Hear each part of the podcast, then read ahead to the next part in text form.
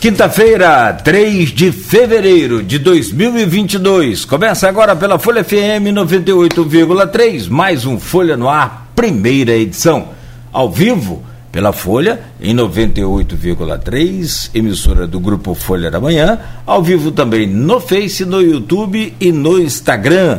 Você pode acompanhar este programa também daqui a pouco, pode ouvir aí na melhor hora do dia, se não estiver chovendo, tiver essa coisa toda. Onde você estiver com o podcast né, do Folha no Ar, em todos os aplicativos, Amazon Music, é, Spotify, Deezer, Google Podcast, Apple Podcast, onde você estiver aí na plataforma, você vai encontrar o aplicativo que você escolher, você vai encontrar o podcast do Folha no Ar. E também, logo mais às 17 horas, tem reprise na Plena TV. Hoje é quinta-feira, 7 horas e 8 minutos. Muito bom dia para você. Seja bem-vindo, seja bem-vinda ao nosso Folha no Ar. E hoje, mais uma quinta-feira de chuva. Aliás, muita chuva. Que loucura, hein? A gente anunciava aqui ontem a previsão do Instituto Nacional de Meteorologia, que seria uma quarta-feira de chuva, né? E de fato foi, mas foi de uma vez só. Choveu muito, vários pontos da cidade alagados. Difícil era navegar ontem pelas redes sociais sem conferir uma, uma, uma foto, uma imagem, um vídeo aí de ruas alagadas. Hoje a chuva permanece em alguns pontos da cidade, inclusive aqui no centro já com falta de energia. Né? Agora pela manhã chove também aqui na área central e tem mais previsão de chuva para hoje. O Instituto Nacional de Meteorologia prevê para esta quinta-feira 28 graus de máxima, 23 de mínima e chove, chove aí sim, né? Moderadamente durante todo o dia, com chuvas né, é, mais calmas, vamos dizer assim, mas chove durante todo o dia. Hoje no programa com Arnaldo Neto, nós vamos conversar com o homem que tem a chave do cofre da prefeitura. O Rodrigo Rezende é o secretário de Transparência e de Controle. É ele que fala lá com o prefeito: segura aí que está gastando muito, aperta que está faltando dinheiro. Aliás, é uma missão difícil e nós vamos conhecer um pouco mais dessa secretaria e do próprio Rodrigo também neste programa de hoje. Desde já, Rodrigo, obrigado pela sua presença e já já vamos trazer o seu bom dia. É, aqui no Folha no Ar. Deixa só rapidamente dar uma passada aqui pelo portal folha1.com.br e trazer as manchetes de hoje no oferecimento de Proteus, serviços de saúde e medicina ocupacional com a qualidade certificada ISO 9001-2015, Unimed Campos, cuidar de você. Esse é o plano. Laboratórios Plínio Bacelar, 80 anos de tradição. E o apoio Unicred Norte Lagos. Quem conhece, valoriza. Destaque do portal Folha 1: chuva causa pontos de alagamento em diversos bairros de Campos. De acordo com a prefeitura, o aumento da vazão em reservatórios provocará a elevação do nível do rio Paraíba do Sul em Campos já nessa quinta-feira. Homem preso suspeito de matar esposa a facadas. Crime aconteceu na noite desta quarta-feira em Cambuci. Representantes de escolas se reúnem contra decreto municipal. Uma manifestação na prefeitura está prevista para daqui a pouco, por volta das 8 horas da manhã, com sol ou com chuva. Prédio da Folha é arrombado durante a madrugada. Mais uma, uma vítima o comércio de campos que sofre com essa violência. E não é de hoje que a gente vem batendo nisso aqui, que a gente vem cobrando das autoridades e a turma né, vai empurrando o lixo para debaixo do tapete, como sempre. Como sempre. PSD e PDT firmam aliança para corrida ao Palácio. Guanabara. Ei, Arnaldo, agora mais uma é, uma jogada aí no tabuleiro da política. Apesar da união dos partidos, ainda não foi definido quem será o cabeça de chapa, que aí vem o candidato do prefeito do Rio, Eduardo Paes, né, que é o presidente da OAB, e o Rodrigo Neves, os dois que estiveram aqui neste programa. Calendário de vacinação contra a Covid-19 prossegue em Campos. Também está disponível a terceira dose para as pessoas com 18 anos ou mais uma ideiazinha boa, Arnaldo, depois só para colocar lá nos comentários. Justiça Eleitoral poderia proibir quem não tomou vacina de votar. Pode não tomar vacina, não é obrigado, só não pode votar. Duas pessoas morrem após deslizamento de terra, lamentavelmente, em Italva. Foi lá na Formuzia, interior ali de Italva, corpos de Andréia Freitas e Maicon Florido, jovem foram encontrados, jovens, né, foram encontrados soterrados. Lamentável. Prefeitura de Campos é cercada por vans. Município disse que dentro de 90 dias serão concluídas estações de integração. Policiais penais presos por suspeita de tráfico de presídio de Campos. E ainda está aqui no portal folha1.com.br, prova de vida para o INSS deixa de ser exigida presencialmente. Mais um homem é morto em travessão. Josué da Costa Azevedo foi assassinado dentro de sua casa. E unidade móvel do Hemocentro nesta quinta-feira no Farol. Bom, são 7 horas e 14 minutos. Nós então temos o prazer de receber neste programa de hoje o secretário de é, é, transparência e controle. Controle e transparência. Mas pela ordem, a Secretaria de Transparência e Controle do município de Campos, Rodrigo Rezende. Antigamente, ô Rodrigo, desculpa só uma brincadeira aqui. É, que era muito popular, não tanto antigamente também, senão, né? Mas agora, no governo Rosinha, lá no início, Suledil Bernardino era secretário, eu, eu acho que era de governo, né, Arnaldo? E aí o pessoal falava muito na rua.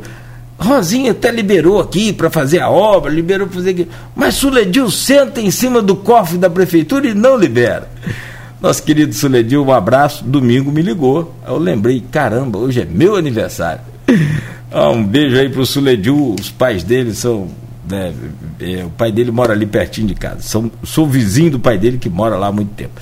Mas é só para descontrair, secretário, e desejar ao senhor uma boa-vinda aqui ao programa e vamos bater um papo aqui saber dessa tão importante secretaria do município. O Rodrigo Rezende, prazer, muito obrigado mais uma vez, bom dia. Bom dia, bom dia, Claudio, bom dia, Arnaldo, bom dia, ouvinte da rádio da Folha FM. Mim é um enorme prazer estar aqui compartilhando com vocês informações, batendo esse papo sadio logo pela manhã Estou aqui à disposição de vocês para sanar qualquer dúvida, explanar também o que nossa secretaria tem de novidades para o ano de 2022. Né? Estou completamente à disposição de vocês. E agradeço pelo convite. Né? Nós que agradecemos a presença. Meu caro Arnaldo Neto, muita chuva por aí, você foi de barco, chegou nadando, como é que foi aí? Bom dia! Seja bem-vindo. Bom dia, Nogueira. Opa, bom dia Nogueira, bom dia Rodrigo, bom dia a todos os ouvintes da Folha FM. Rapaz, eu estava em Atafona ontem, né? Como eu falei aqui no programa, ia terminar e ia para Atafona. Lá deu uma chuvinha, mas nada em comparação com o que aconteceu em Campos, nem o que eu encontrei em Campos quando eu cheguei 10 e meia da noite ontem. Assim, aqui está bastante chuva. Hoje nem parece que é verão, né? Porque ontem foi aquela pancada de verão. Hoje não, você olha o clima aqui, tô aqui tem internet já na pendura, pode acontecer de falhar aí em qualquer momento. Mas, enfim, a gente sabe que é, é, é uma coisa comum aqui na nossa região. Né? Choveu, é, energia e internet começam a oscilar. Mas, enfim, vamos torcer para a gente conseguir pelo menos concluir o programa de hoje. Nogueira, eu vou começar então. É, é, Rodrigo, primeiro, a gente fala aqui, Secretaria de Transparência e Controle. Para quem está ouvindo a gente não conhece muito bem da questão de, de gestão pública, de administração pública, Nogueira costuma fazer alguns entrevistados aqui a pergunta do milhão, né? Para você a gente vai fazer várias dos milhões, né? Que a gente vai falar do orçamento, do orçamento como um todo. E aí, a, como atua a secretaria dentro da, da, estrutura da administração pública municipal? O que faz a Secretaria de Transparência e Controle? Bom, a, a nossa secretaria ela tem um papel principal, até mesmo por atividade legal, de fazer toda a mensuração processual é, administrativo e financeiro da prefeitura.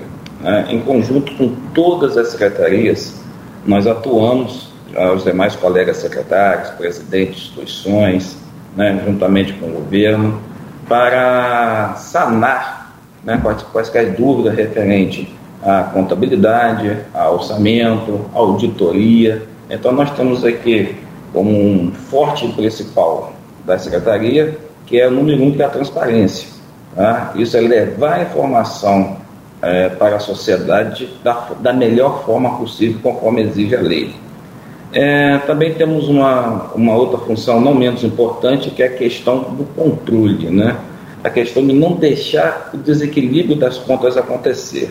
Então, nós tivemos o primeiro ano aí é, com austeridade mais forte, né? nós estamos vivendo um momento único no mundo, não só no Brasil, mas no mundo, né? em, todo, em todo o estado, e também é peculiar do nosso município, ele é vasto e grande, enorme territorialmente, né? Isso, isso causa, faz que a, a, Prefeitura de Campos tenha mais trabalho, tenha um, um cuidado maior para poder estar sanando as, as, demandas que, que são emergentes dos do nossos municípios.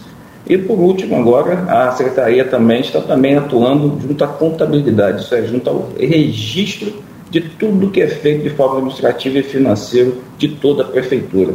É, foi uma grande novidade aí desse, do ano 2021, né, o governo publicou um decreto trazendo para a responsabilidade da nossa secretaria é, a contadoria geral do município. Assim nós podemos unir todos os contadores do município, na sua grande maioria concursados, né, servidores de carreira com muita experiência, numa única sala, aqui mesmo dentro do centro administrativo, no, conhecido como SESEC. E, e esse ano foi que teve aqui uma também uma boa melhora no atendimento nos quesitos aos demais órgãos, né? Até isso aí. A gente, estamos aqui à disponibilidade não só da sociedade, mas estamos também à disponibilidade de todos os órgãos né, para tentar amenizar e melhorar e otimizar os nossos recursos. Agora, quando a gente fala na questão de orçamento, de, de administração pública, que é a sua especialidade, surgem muitas dúvidas. É, eu vejo muito e, e todas as cidades que a gente faz essa cobertura, quando sai uma publicação em diário oficial, por exemplo, falando de uma licitação para compra de um ou da uma compra de garrafão d'água, que é uma coisa trivial. Né? Então você traz ali um valor global X e aquilo gera uma repercussão né, de tamanho porque está gastando tanto com água, está gastando tanto com água. Mas a gente que já está acompanhando um pouquinho, não que entende, porque para a gente também às vezes é complexo, mas por estar acompanhando um pouquinho mais de tempo, a gente sabe que existem diferenças. Né? É, o dinheiro, de, um valor global de uma licitação não é necessariamente o que o município vai pagar. Como que isso funciona? O que, que se paga? Quem afere isso? Perfeitamente. Bom, quando um órgão, qualquer um dos órgãos precisam de um qualquer insumo do consumo, existe primeiramente um levantamento de demanda, densidade e quantidade. Né? Não necessariamente aquela quantidade vai ser consumida. Né?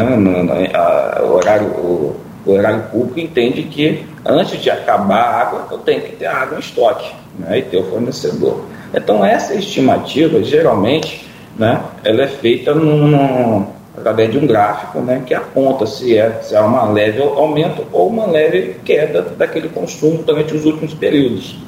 Esse é o primeiro ponto. Então, fazer o levantamento da quantidade é uma responsabilidade muito grande do, do solicitante, do ordenador de despesas. Quanto ao valor, né, nós temos hoje aí é, ferramentas que facilitam a vida do, de, de captar os valores. Então, a própria lei hoje já exige, principalmente o Tribunal de Contas, já exige uma amplitude de plataforma de cotação de preço. Não é, não é só ir no mercado local e cotar quanto custa a água, por exemplo eu tenho que comprovar que outros entes, é, pode ser municipal, estadual, né, preferência da região, que depende, dependendo do item, o valor do item pode mudar de uma região para outra, depois de comprovar a quantidade, comprovando o preço na amplitude da plataforma da pesquisa desse preço, fazemos essa estimativa e lançamos para licitação. Essa licitação, lá sim, né, que é um órgão específico, bem centralizado, nós temos uma comissão permanente de licitação formada por 100% de servidores concursados, e esses servidores ali licitam esse preço. Com essa licitação, a gente faz a publicação.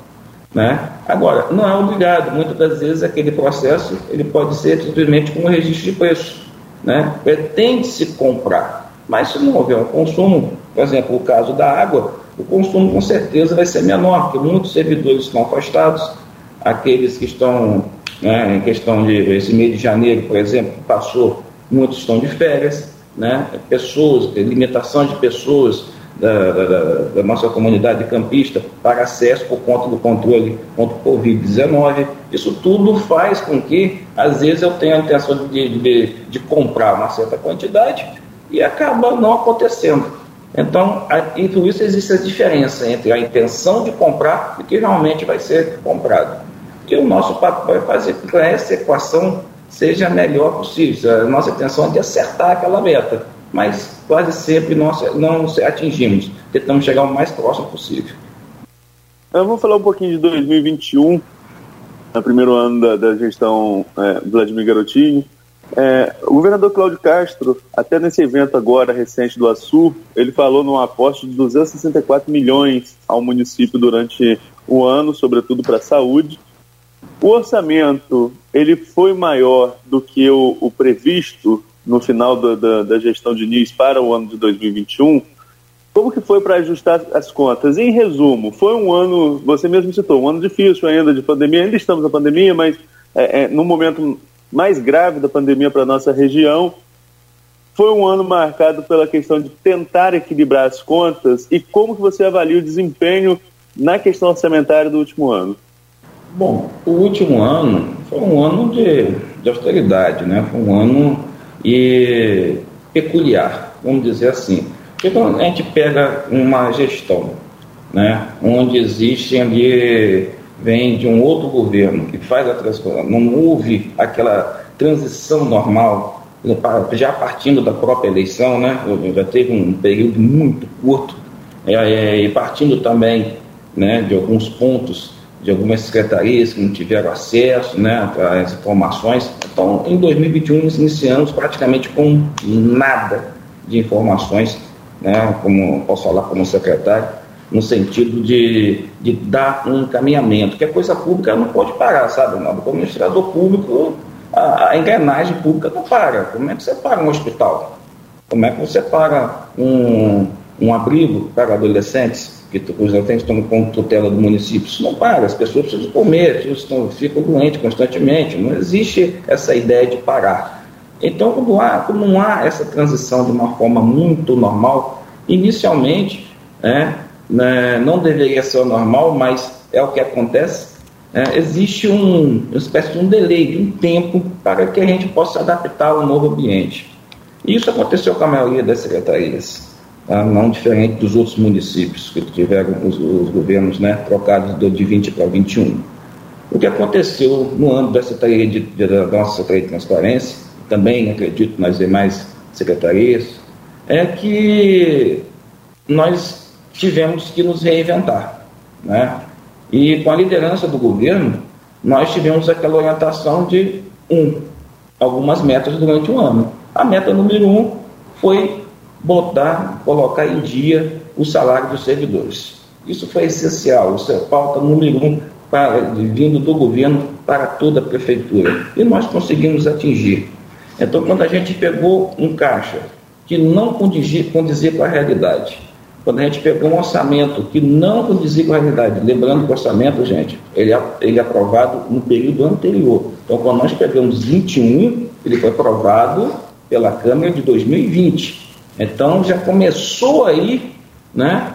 É, isso aí, lógico, é, é acho que a lei, a lei orçamentária anual já faz isso para que a máquina pública não, não pare, mas isso tudo tem que estar ligado também. Quando ele fala de orçamento, a gente fala de uma maneira geral né? E eu sempre nas minhas aulas eu digo o seguinte: olha, gente, orçamento é um cheque em branco.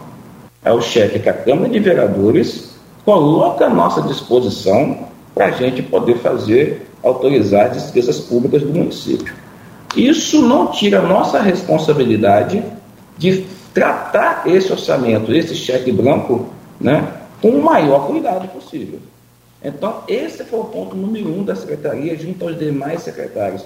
Aí vem o um nome controle, né? O controle orçamentário, é, logo depois da, da, da, da, austeridade e das determinações do governo, foi essencial para a gente começasse a atingir os nossos objetivos. Então, o objetivo número um foi esse: colocar toda a folha de funcionalismo público dos servidores efetivos em dia. Pagamos aí em torno de 15 folhas de, de pagamento, conforme né, a determinação do governo. É, agradecer aqui, aproveitar o prefeito Vladimir Arutinha, nossa liderança, e nós conseguimos. Então, isso foi essencial. Isso significa que, inicialmente, colocamos para a sociedade campista, principalmente para o comércio, a disponibilidade de cada folha cerca de 80 milhões de reais por folha. Multiplicado por 15, né, nós temos um valor expressivo para que fosse utilizado, que as pessoas colocassem em dia as suas dívidas. Um outro ponto muito relevante, em um ano né, nós não conseguimos 100%, mas tentamos estamos conseguindo aqui, conseguimos ter alguns índices aqui, é, conquistar a confiança de que aquele servidor concursado, né, ele tem é, os DAS também, os servidores da prefeitura como um todo, eles têm a garantia que vão receber aquele mês. Isso é essencial, gente. É essencial para a família, é essencial para o comércio, é essencial para a questão de crédito, é essencial para resgatar a dignidade do trabalhador, do servidor público e, principalmente, fazer com que a sociedade venha acreditar né, no governo municipal. Né? Eu digo isso só perante o Arnaldo e, e não só perante aos servidores, não, também junto aos fornecedores. Logo em janeiro, aqui na, na, na, na Secretaria de Transparência, a gente estava com um problema no portal. Né? Existe a questão do pagamento. Hoje eu, eu posso desafiar vocês a entrarem no portal da transparência e verificar que todos os pagamentos, empenhos, qualquer tipo de empresa estão disponíveis online 24 horas por dia, 7 dias na semana. Então, a questão da transparência para nós aqui do governo é o nosso escudo. Então, quando chega alguma informação aqui, eu tenho certeza que a transparência está funcionando, isso é, está disponível. E para alguém isso é justamente isso, está à disposição da sociedade, à disposição das ferramentas dos órgãos fiscalizadores, Ministério Público e Tribunal de Contas, todas as informações, 100% das informações de todos os gastos, receitas, entendeu? Custo da prefeitura no site do portal da transparência. Isso é muito importante. Quando você abre o cofre, né? É tipo, o Carlos começou dizendo aí, né, do, do nosso amigo Celebio, um grande abraço, né, sento no cofre, mas, mas a questão de abrir a transparência do que está dentro do cofre é muito importante para nós também, a forma que está sendo gasto o recurso público. E nesse primeiro ano, respondendo a sua pergunta, Arnaldo, foi essencialmente para pagar a folha de pagamento e trazer de volta a folha de pagamento dentro dos índices legais eh, estabelecidos por lei. Um outro fator muito importante, é, gastamos a mesma coisa de 2020. Eu estou com um quadro comparativo aqui do lado, aqui, posso disponibilizar para vocês depois. O nosso orçamento foi igual, igual. Nós temos aqui, deixa eu ver aqui, 2000, em 2020, nós tivemos aqui uma despesa de 1,8 1, 1 bilhão 813 e nós fizemos, fechamos agora a contabilidade publicada em diário oficial, tá? Publicou agora na edição suplementar no dia 1 tá bom? Está disponível também no portal da transparência, 1 bilhão 826, praticamente o mesmo valor. Então, se gastamos o mesmo, pode o mesmo valor de 20 e 21, né? Como especialista na área pública, posso dizer que houve uma grande é, otimização da gestão pública como alocar os recursos de uma maneira mais otimizada e correta para que a sociedade possa usufruir melhor do recurso que nós temos disponível. Arnaldo, pode mandar a primeira do milhão? Pergunta do milhão, secretário. Oh, aliás, deixa eu só fazer a primeira, né? É, depois... nesse caso aqui a gente fala de, A gente fala, tem pergunta do Bi, né? Eu ia falar aqui, eu ia falar. É, é, foi, Arnaldo é muito inteligente. Eu ia falar, ele já mandou. E deixar, vamos deixar para o final, Arnaldo, a do bilhão. É, secretário, com essas brincadeiras à parte, é uma pergunta muito importante, mas antes eu quero só registrar aqui que lá no, no, no streaming do Face é, tem uma série de comentários aqui de pessoas que nos acompanham diariamente, pessoas que a gente conhece e que estão lhe é, é, é, é, reconhecendo aí a sua importância e o seu trabalho, tá? Tem aqui o Maurício Batista Furel, tem a, a própria Rafaela Machado, que é um, um exemplo para mim de, de, luta aí na, na, na, cultura de campos. Essa menina, vou te falar uma coisa, o que ela tem de, de, de vontade de ver essa, essa cultura acontecer é fantástico. E na minha opinião, essa entrevista aqui também já é parte de um processo de transparência. Não tem pauta combinada aqui, não tem pergunta combinada. O senhor vai responder, se for possível, o que a gente gostaria de saber. E a primeira delas é o seguinte: desde 2013, Arnaldo, se eu não estou enganado, 2014, servidor público não tem aumento. E o prefeito, ou, ou os administradores, secretários, né, alegam que aumentar o salário é inviável. Não tem faturamento para isso. De fato, 2019, 2020, é, a coisa melhorou um pouco, bastante, quase que dobrou em termos de arrecadação com a participação especial e com os royalties. Né? Mas em dois, 2019 a coisa ficou muito brava, teve participação especial zerada de fato, sem fazer defesa a nenhum governo. É possível hoje, in, estamos iniciando 2022, planejar e até afirmar aqui nesse programa agora um, uma, uma data, uma previsão para é, eu já nem falo reajuste, talvez uma, uma, uma, uma, equiparação de perda salarial que está muito, muito, muito grande. E essa equiparação de perda salarial vai junto à demanda do comércio, do emprego, de renda, de tudo isso que Arnaldo até colocou aqui na chamada. É possível afirmar que esse ano, ou no primeiro trimestre, no primeiro semestre, o prefeito conseguirá dar um reajuste aos servidores? Bom, Claudio, o que, que acontece? É, a coisa pública é um conjunto. Tá? Quando a gente fala que nós estamos com excesso de arrecadação nas fontes, isso é uma notícia muito boa, então o royalties de petróleo está em alta, conseguimos aumentar levemente por conta de dois refis, venho aqui agradecer aqui a colaboração da Câmara de Vereadores, né, cumprimentando aqui o presidente da Câmara, o Fábio Ribeiro, cumprimento todos os vereadores que participaram da discussão nas audiências públicas, e com isso nós conseguimos aumentar sim a nossa arrecadação mas em todos os sentidos, né? Então nós chamamos aqui de um dinheiro novo. Isso vem da liderança do nosso, do nosso prefeito, né? junto com a, com a irmã dele, que é deputada federal, né? junto com o bom, relacionamento que ele tem com o governador do estado, realmente chegou um dinheiro novo para a saúde, chegou um dinheiro novo para, para a educação através do, dos recursos do FNDE, do governo federal. Isso tudo reflete sim uma melhoria da questão da nossa arrecadação. A questão do funcionalismo vem ser o seguinte, vale lembrar também que eu sou professor e sou concursado, tá? Então, assim, é, antes de pensar em aumento do funcionalismo, quando aumenta o salário, eu faço uma reposição, o que, que acontece numa amplitude do, do, da prefeitura? Um, 2021 a gente estava acima do limite estabelecido pelo Tribunal de Contas né, que é, e pela Constituição. Estava acima de 54%. Nenhum município pode rodar acima de 54%, estava acima. Então, significa que a gente não poderia receber nada que viesse de fora de novo.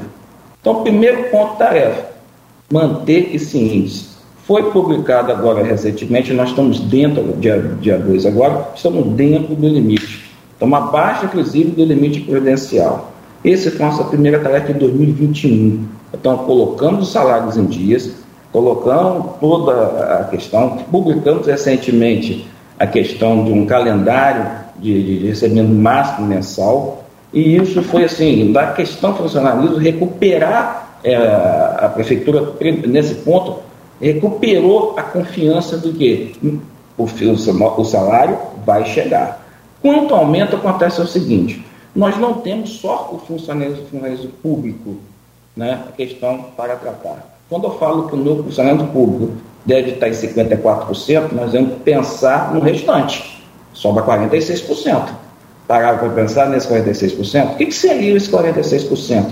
Eu preciso tratar a máquina pública como um todo. Eu preciso manter hospitais, eu preciso pagar ao INSS, FGTS, repassar o dinheiro para a Campos para poder pagar os, os, os aposentados e pensionistas. Essa, essa, esse conjunto de contas deve ser pensado. Aí vale lembrar, e vai entrar num ponto que às vezes não é, a sociedade não conhece, que é a questão da dívida consolidada.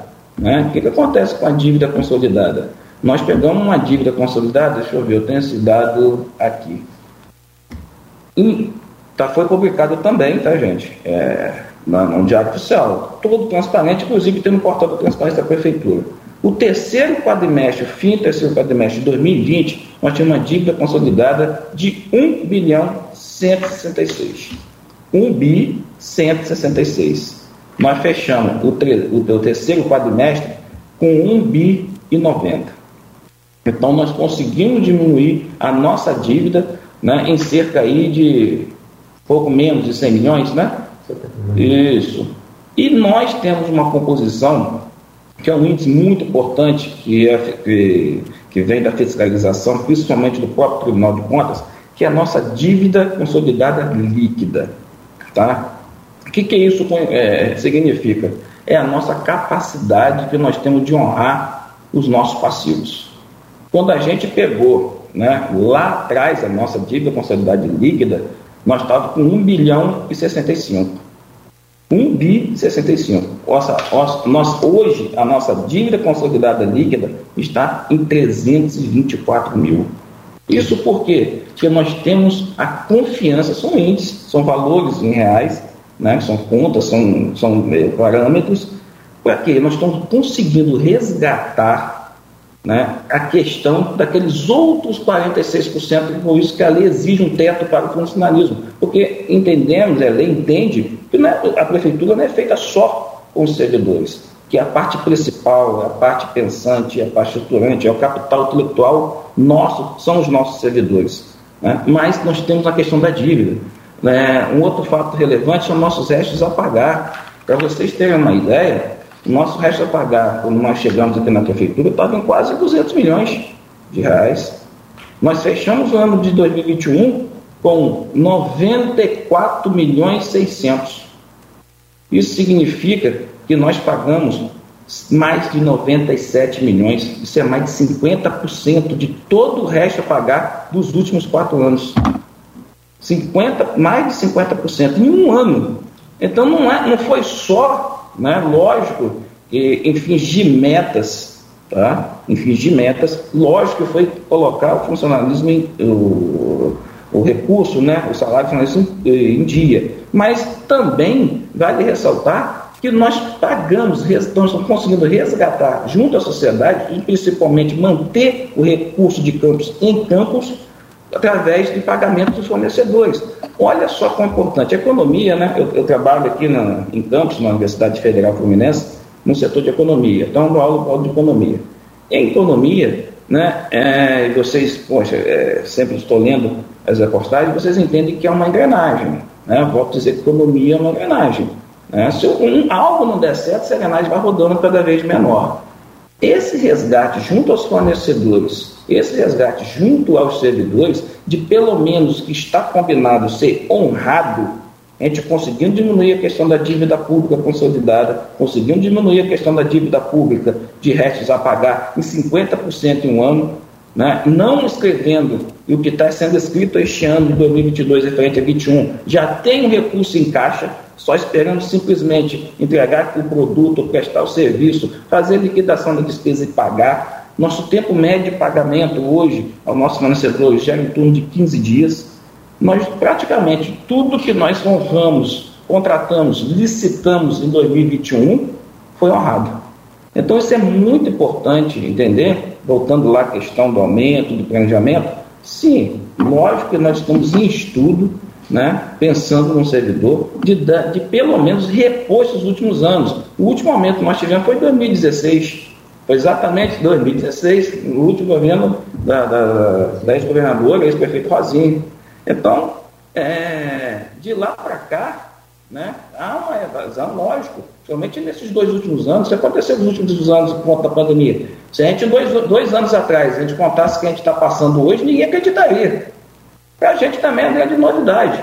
Acredito que vai vir outras perguntas aí, né, questão de orçamento, de reserva, mas todo esse cuidado é para manter e garantir, junto à sociedade campista, Lógico, também junto eh, aos órgãos fiscalizadores, que quando eh, eu tenho um orçamento, eu tenho que obedecer porque a Câmara de Vereadores é, autorizou. Ah, mas eu tenho uma questão de remanejamento? Sim, é lógico que precisa ter uma flexibilização da lei por causa de alguns fatores. Este ano eu fui pessoalmente, né? Foi uma audiência pessoal, né, presencial, e eu defendi a ideia de remanejamento sim.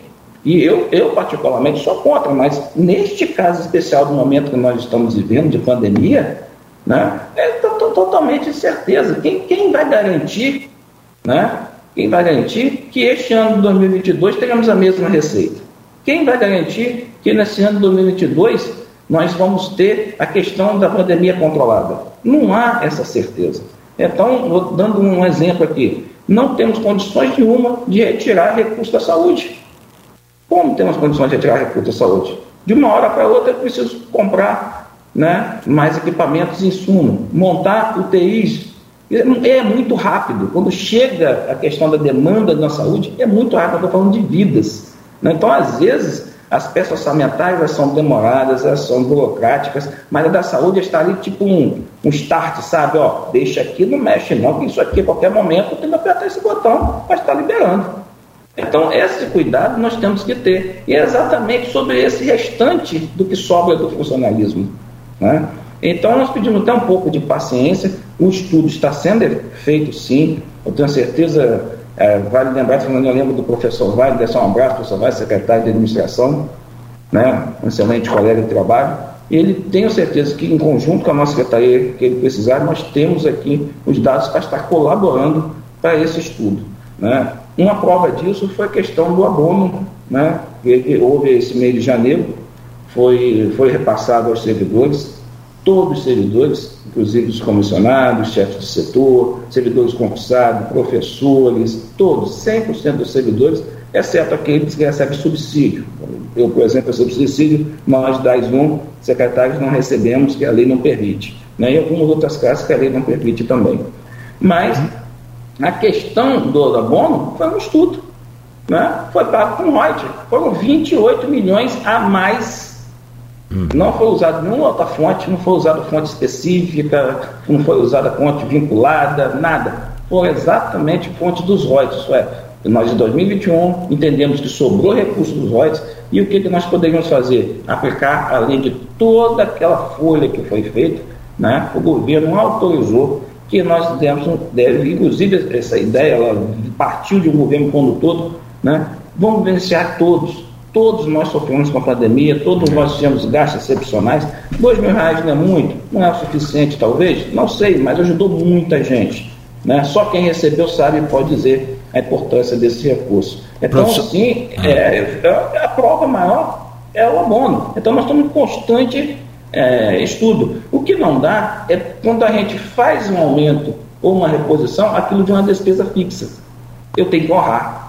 E quando eu aumento a minha despesa fixa e não tenho certeza da minha receita, a variação de aumento de ROT, posso mostrar um gráfico para vocês que é um sobe e desce, que é impressionante. Tem época que você recebe aí 40 milhões, tem época que você recebe 30 depois dá uma surpresa em quase 50. Não, mas é, aqui. Participação especial da, um ano atrás veio zero. É, mas eu vou. vou não, vou, desculpa interrompê-lo, mas Vladimir é o único prefeito, depois da mãe dele, que não pode reclamar de, de royalties e participações especiais, que o bichinho sortudo. se, se foi é, mercado, se não foi, né, Arnaldo? Isso aí independe. É. Ô, ô, secretário, então esse estudo, só para fechar aqui, já extrapolamos aqui, 30 segundos, ele passa de 10% ou é menos de 10%? Do que? De provável de, de, de, Não, o não, estudo aí de, de, O estudo que o senhor falou que está sendo feito para tentar viabilizar esse é, essa perda aí de, de salarial. Que em 2016, gente, o óleo custava R$ reais o, o, a garrafinha PET. Eu falo a lata, minha mulher fala que eu tô ficando velho. Vou fazer o quê? A lata é do meu, nosso tempo, professor. Agora é a garrafinha PET, 900 ml. Custava R$ 2,90, R$ reais. A gente comprava. Gasolina né? A gasolina era, era. Gente, a gasolina em 2016 era R$ reais. Três e pouco, quatro e pouco.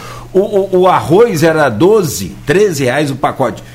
Então, desde 2016, quem não teve reajuste, teve nada, faz a conta para você ver.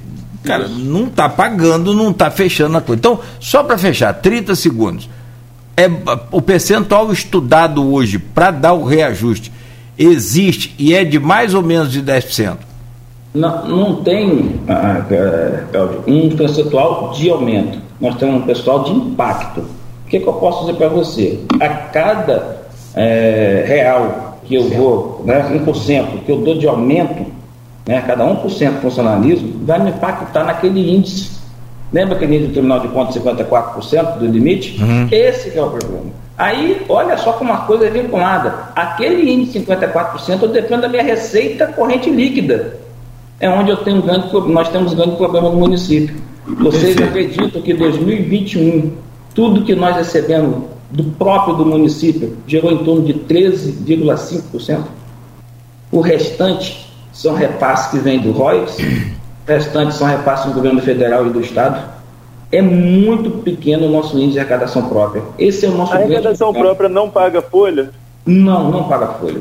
Não paga folha. A maior prova disso é que o próprio Tribunal de Contas do Estado do Rio de Janeiro, este ano, Campos foi o primeiro município aí, é, junto, junto ao governo, junto à liderança do prefeito Vladimir e também do nosso procurador-geral, deixar um abraço para ele aqui, doutor Roberto Landes, né, se empenharam muito também junto com os técnicos do controle interno aqui em comprovar e provar para o Tribunal de Contas que nós não temos condições de pagar a folha né, do funcionalismo com nossos impostos. Esse é o nosso maior problema hoje.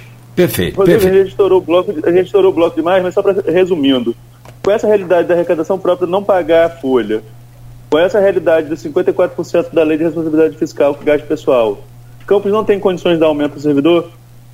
Não tem condições de dar aumento do servidor, porque é, faz parte primeiro do TAC que foi feito, assinado.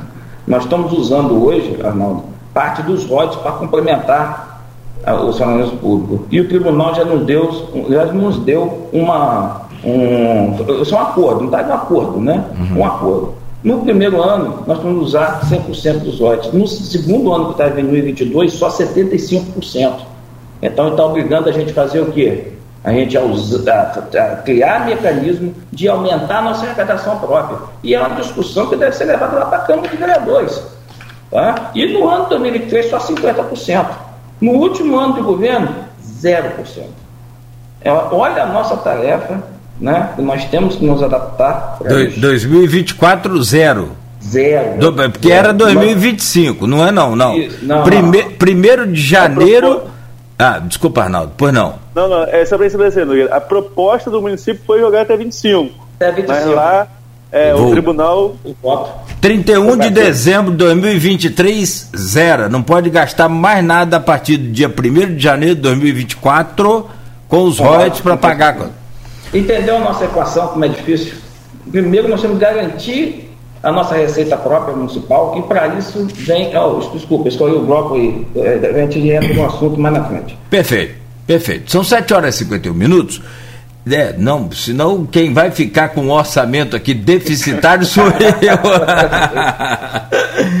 que eu faço já então o intervalo comercial. Peço licença ao senhor, professor, rapidamente.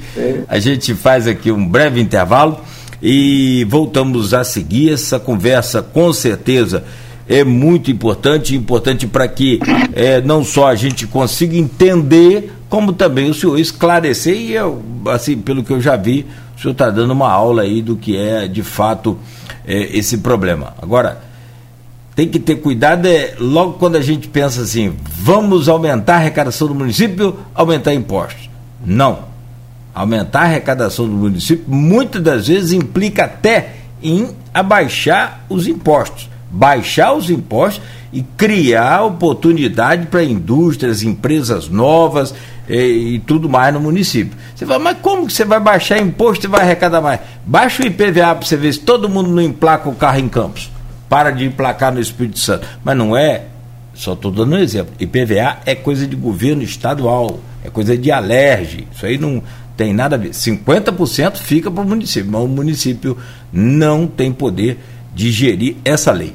São 7h53. Voltamos em instantes no oferecimento de Proteus, Unimed Campos, Laboratórios Plínio Vacelar e Unicred Norte Lago. Você sabe o que você só encontra na Unimed Campos? Serviços exclusivos, mais praticidade para marcar consultas, mais agilidade na autorização de exames e facilidade de atendimento. E ainda tem acesso aos programas do Espaço Viver Bem. Essa é a sua Unimed. Conheça mais do que só a Unimed Campos pode te oferecer. Fale com a gente pelo WhatsApp 2720-0661. Unimed Campos. Cuidar de você. Esse é o plano. O mercado de tinta evolui a cada dia. Hoje existe tinta para azulejo, para cabo, para piso, para gesso, para madeira, para isso, para aquilo. Tinta para qualquer coisa. A loja precisa de variedade e especialização. Quem não é do ramo fica tão perdido quanto você. Por isso, procure quem realmente entende de tinta e que esteja capacitado para lhe orientar nesse mar de alternativas. Friaça Tintas, a loja que melhor entende de tintas. Acesse friaça.com.br Tinta é com quem entende. Friaça Tintas. Guia de desconto, plano de assistência familiar Boa Viagem. Exclusivo para associados Boa Viagem. Adquira agora e ganhe descontos e benefícios em exames e consultas médicas para você e sua família. Guia de desconto. Solicite pelo WhatsApp 999396027. Não deixe para amanhã o que é necessário fazer hoje. Plano Boa Viagem. Mais que um plano, uma tranquilidade. Contando com os mais capacitados profissionais de diferentes áreas, a Cooperativa Norte Saúde tem se tornado um referencial de qualidade em campos com serviços como ozonioterapia, laser terapia, home care, capacitação e fornecimento de cuidadores de idosos. Norte Saúde, excelência em cada detalhe. Rua 13 de Maio, 110, Sala 7. Telefone 22 3055 6339. Quando se pensa em exames laboratoriais, logo vem em nossa cabeça Laboratório Plínio Bacelar. Exames de rotina e os mais complexos, como exames de genética e biologia molecular, através do setor de biomol. O Laboratório Plínio Bacelar acompanha a tendência mundial em exames laboratoriais, com o que há de mais moderno e tecnológico para garantir o melhor resultado, auxiliando a classe médica na prevenção, no diagnóstico e no tratamento dos pacientes. Laboratório Plínio Bacelar, compromisso com a qualidade desde 1942. Quem é parceiro de verdade está com você em todos os momentos.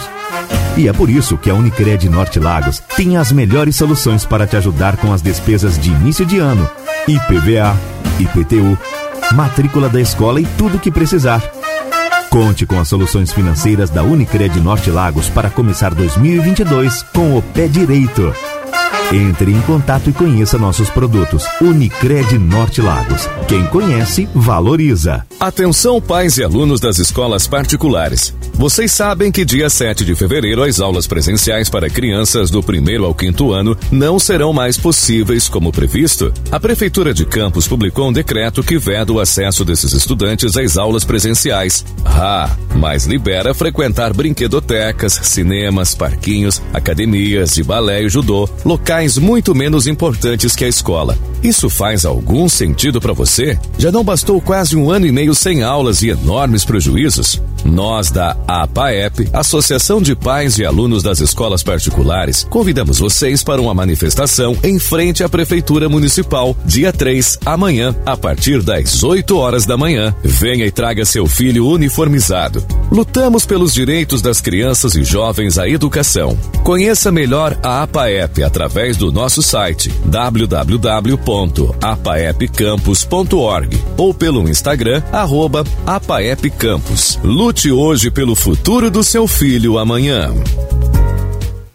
Pagar contas de luz altíssimas não mais. Pague até 95% menos na sua conta de energia. Fuja do aumento das taxas. Economize drasticamente instalando um sistema de energia solar na sua indústria, comércio ou residência. Venha para a Electric Campus. Solicite um orçamento pelo telefone 30 33 22 13. Electric Campus, Rua Formosa, 127, ao lado do estádio do Goitacás. Você sabe o que você só encontra na Unimed Campus? Serviços exclusivos, mais praticidade para marcar consultas, mais agilidade na autorização de exames e facilidade de atendimento. E ainda tem acesso aos programas do Espaço Viver Bem. Essa é a sua Unimed. Conheça mais do que só a Unimed Campus pode te oferecer. Fale com a gente pelo WhatsApp 2720-0661. Unimed Campus. Cuidar de você. Esse é o plano.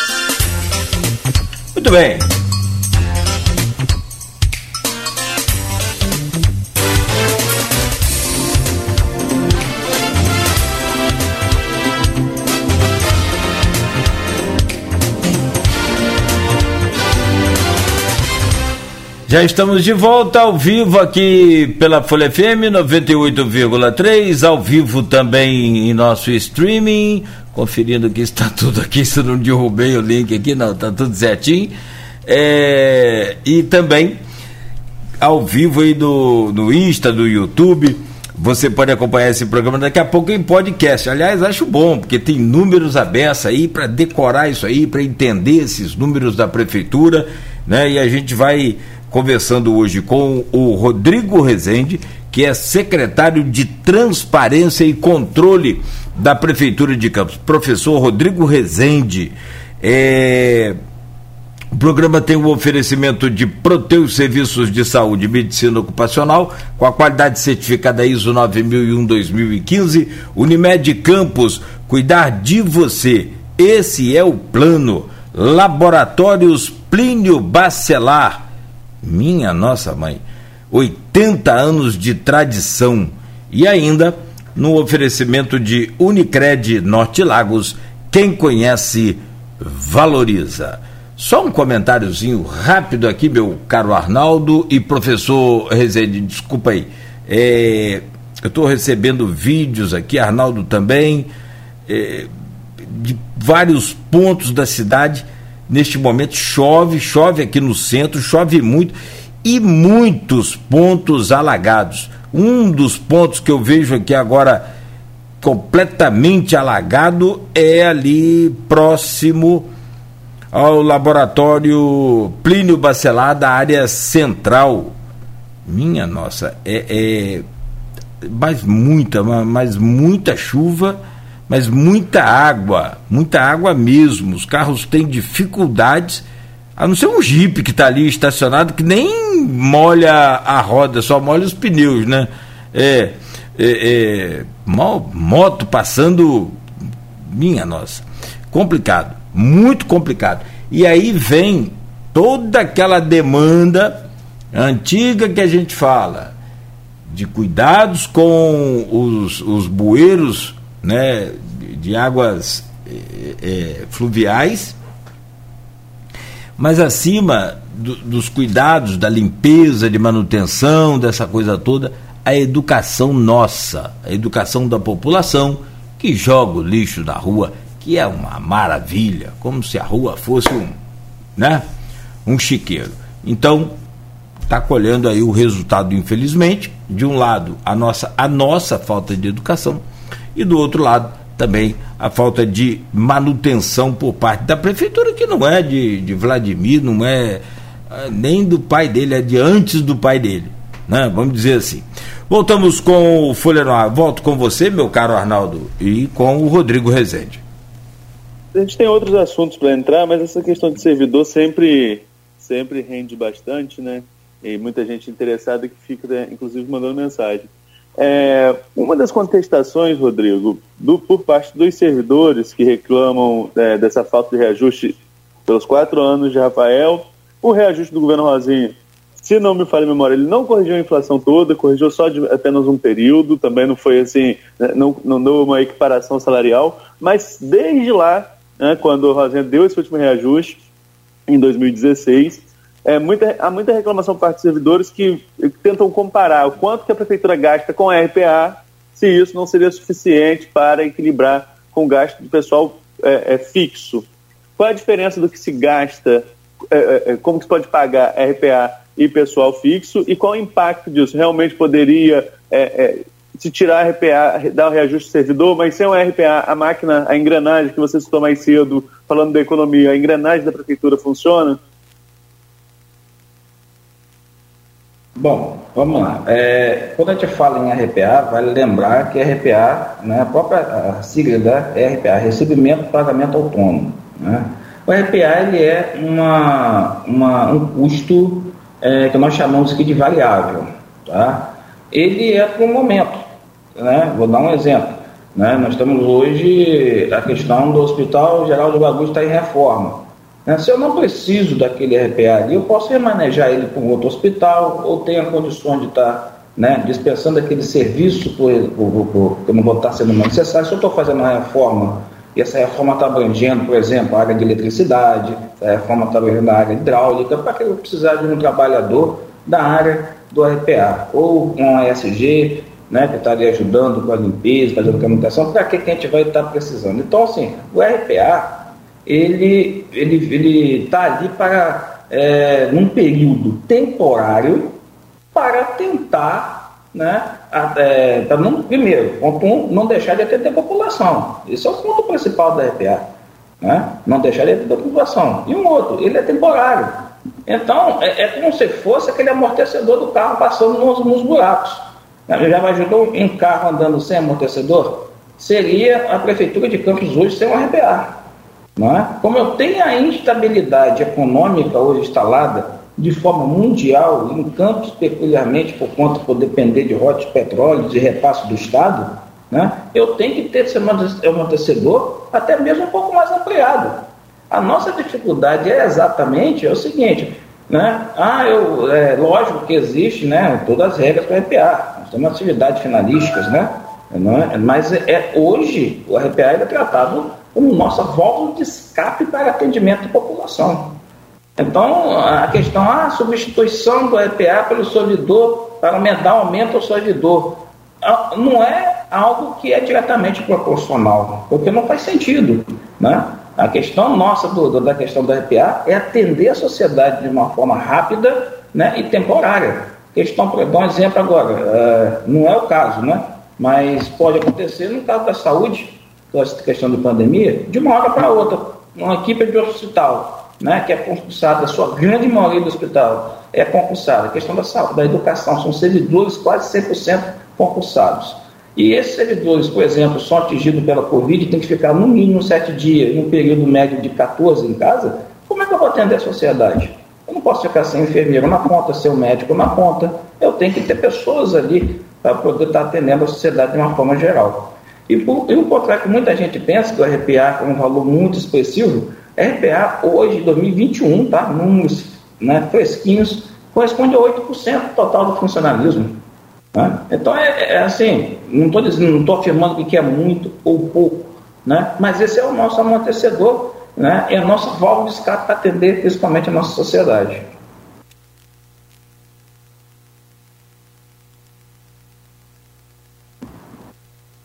Seu microfone, Neto, por favor. É o microfone, né? Vou, vou só restabelecer a conexão do, do, do, YouTube, do, do, do Face que caiu aqui. Desculpa. Ah, tá. Fica à vontade. Mas pode seguir.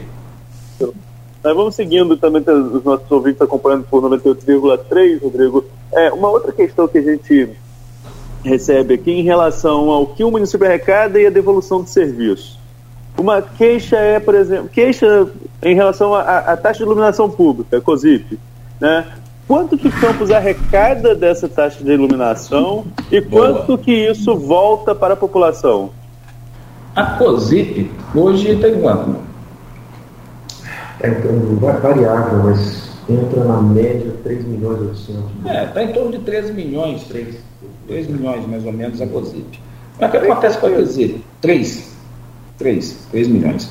Só a iluminação pública, né, iluminação pública IP, né, a nossa despesa de rua, né, que nós temos que pagar, está em 2 milhões e, e meio, 2 milhões e 600, por aí. O, o que sobra a gente faz de investimentos, né? que é exatamente um exemplo nesse ano, com um projeto pô, marcante, um projeto do governo que a gente se orgulha muito de estar mostrando aí para todos, né? E ontem saí aqui do, do, do, centro administrativo por volta aí, até contei com o prefeito aqui fora aqui, por volta de 10 horas da noite, mais ou menos, 10, 11, 10 e meia da noite, e saindo daqui, com aquela chuva toda, é a questão do LED, projeto Brilha Campos. Como faz a diferença né, a iluminação pública bem feita? Né? Então, eu segui aqui pela 28 de março, com aquela dificuldade de chuva, entendeu? mesmo com o carro com o ar-condicionado ligado, aquele todo cuidado. Como a gente veio ali naquele momento, a diferença, poxa, ficou bacana, ficou legal, traz mais segurança para o trânsito, mais segurança para o transeunte, então, a questão do Brilha Campos é um exemplo de investimento. Quanto mais eu investir em lâmpadas de LED, eu consigo economizar em cada lâmpada cerca de entre 50% a 60% de cada, de, cada, de cada lâmpada trocada. Então, a medida, olha só como é bacana essa equação. Se eu investir mais em LED, eu vou conseguir diminuir a taxa de iluminação pública. Diminuindo a taxa de iluminação pública, eu consigo investir mais em LED. A nossa meta é atingir nosso parque, parque de iluminação pública, pelo menos nos próximos, até o terminar o nosso governo, nos próximos anos, em torno aí de uns um terço, um meio, mais ou menos, de, de troca de lâmpada. Isso vai proporcionar uma economia para o município muito grande. Isso vai proporcionar que o município consiga pegar a COSIP e comprar mais lâmpadas, investir em novas fontes de energia. Isso aí. Então, assim, toda, é, tudo isso é uma conjuntura que, que nós fazemos aqui pensando num estudo técnico preliminar. Por que nós vamos investir em LED? Por que nós vamos investir em, em pesquisa de novas fontes de energia? Exatamente para a, a otimizar a questão da, da, da, da COSIP, né? da utilização do recurso da COSIP. Nós citamos aqui algumas vezes do governo Rafael, né? E o governo Rafael ele tem algum. É, foi mal avaliado, tanto o resultado das urnas mostra isso, né? É, pela população de maneira geral foi mal avaliado. Mas o governo recebeu alguns prêmios em questão de transparência. Inclusive teve um último reconhecimento agora em 2021 em relação a 2020, um ano que a, a, o, o, governo teve as contas reprovadas pelo Tribunal de Contas, mas ainda assim né, teve esse reconhecimento em transparência. Você que assume essa pasta, esse reconhecimento, ele é pertinente? Vocês dão continuidade a esse trabalho? Realmente, porque, tipo, governo passa, né, e, e administração fica, a administração pública continua. Então, assim, há essa continuidade nessa questão de transparência que foi exitosa ali, vocês encontraram mecanismos para continuar esse êxito, é, é, que é reconhecido, inclusive, pelos órgãos de controle externo? Pô, Arnaldo, com certeza. É, as coisas boas né, do, dos governos anteriores nós temos que aproveitar. Nós hoje estamos estudando tudo que deu certo dos governos anteriores, né, que a gente tem aqui de memória, né, para cá. Não só do governo Rafael, não, dos governos anteriores também. Vocês, vocês vão perceber ao longo dos anos para frente, 22 e 23, implementações de, de, de novas políticas públicas, inclusive na área da assistência né? Nós, nós, estamos, nós percebemos, esqueci de comentar aqui, assistência está como prioridade para esse ano de 2022, né? juntamente com a questão do investimento. Então, em 2022, né, o governo já determinou as suas prioridades, assistência e investimento. E da questão da, da transparência, encontramos aqui uma melhora muito grande né, da questão da transparência e em 2021 ampliamos essa questão da transparência. Hoje a gente não vê mais site da prefeitura fora de ar, fora do ar. Hoje você não vê mais a, a, o site da prefeitura faltando diário oficial. Né? Nós não temos. Eh, hoje você entra online, pode pegar seu celular, seu smartphone aí e entrar no portal de transparência e verificar os pagamentos, os últimos pagamentos pode ter sido feito ontem. É tudo de forma online. Hoje, se um contador lá na Secretaria de Fazenda pagamento, pagando para uma empresa, um CNPJ, um CPF, está ali de forma online. Então, nós ampliamos essa, a questão da transparência, melhoramos a questão do site, né, mudamos a estrutura interna de pesquisa, inclusive em questão a resto de apagar, que as pessoas falam, ah, mas o que é resto de pagar? São dívidas da prefeitura? Sim, aquelas pessoas que, que quiserem conferir quais são as dívidas da prefeitura para trás, na totalização, como nós estamos falando aqui, podem entrar lá no portal transparência, vão ter filtros, vão poder baixar em planilhas, vão poder baixar em PDF.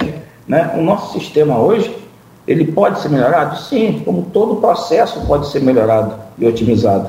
Mas em 2021 avançamos bastante na questão da transparência e eu acredito que os órgãos fiscalizadores, inclusive o Ministério Público, né, que tem um, um setor específico para isso, ele vai reconhecer também né, a melhora da, da, questão da transparência. Só, só voltar aqui, Arnaldo, se você me permite. É, o Nildo Cardoso esteve conosco aqui, não foi, Arnaldo? Você estava com a gente na bancada, né? E ele revelou aqui neste programa que estava junto do deputado é, Felício Laterça, em Brasília, buscando informações sobre a COSIP, sobre essa taxa quanto que Campos arrecada por mês, qual é o, o, o, o valor, a quantia arrecadada e quanto Campos gasta por mês também de energia com os próprios públicos. Você já adiantou aí, parece que não, não vai precisar ir a Brasília, então?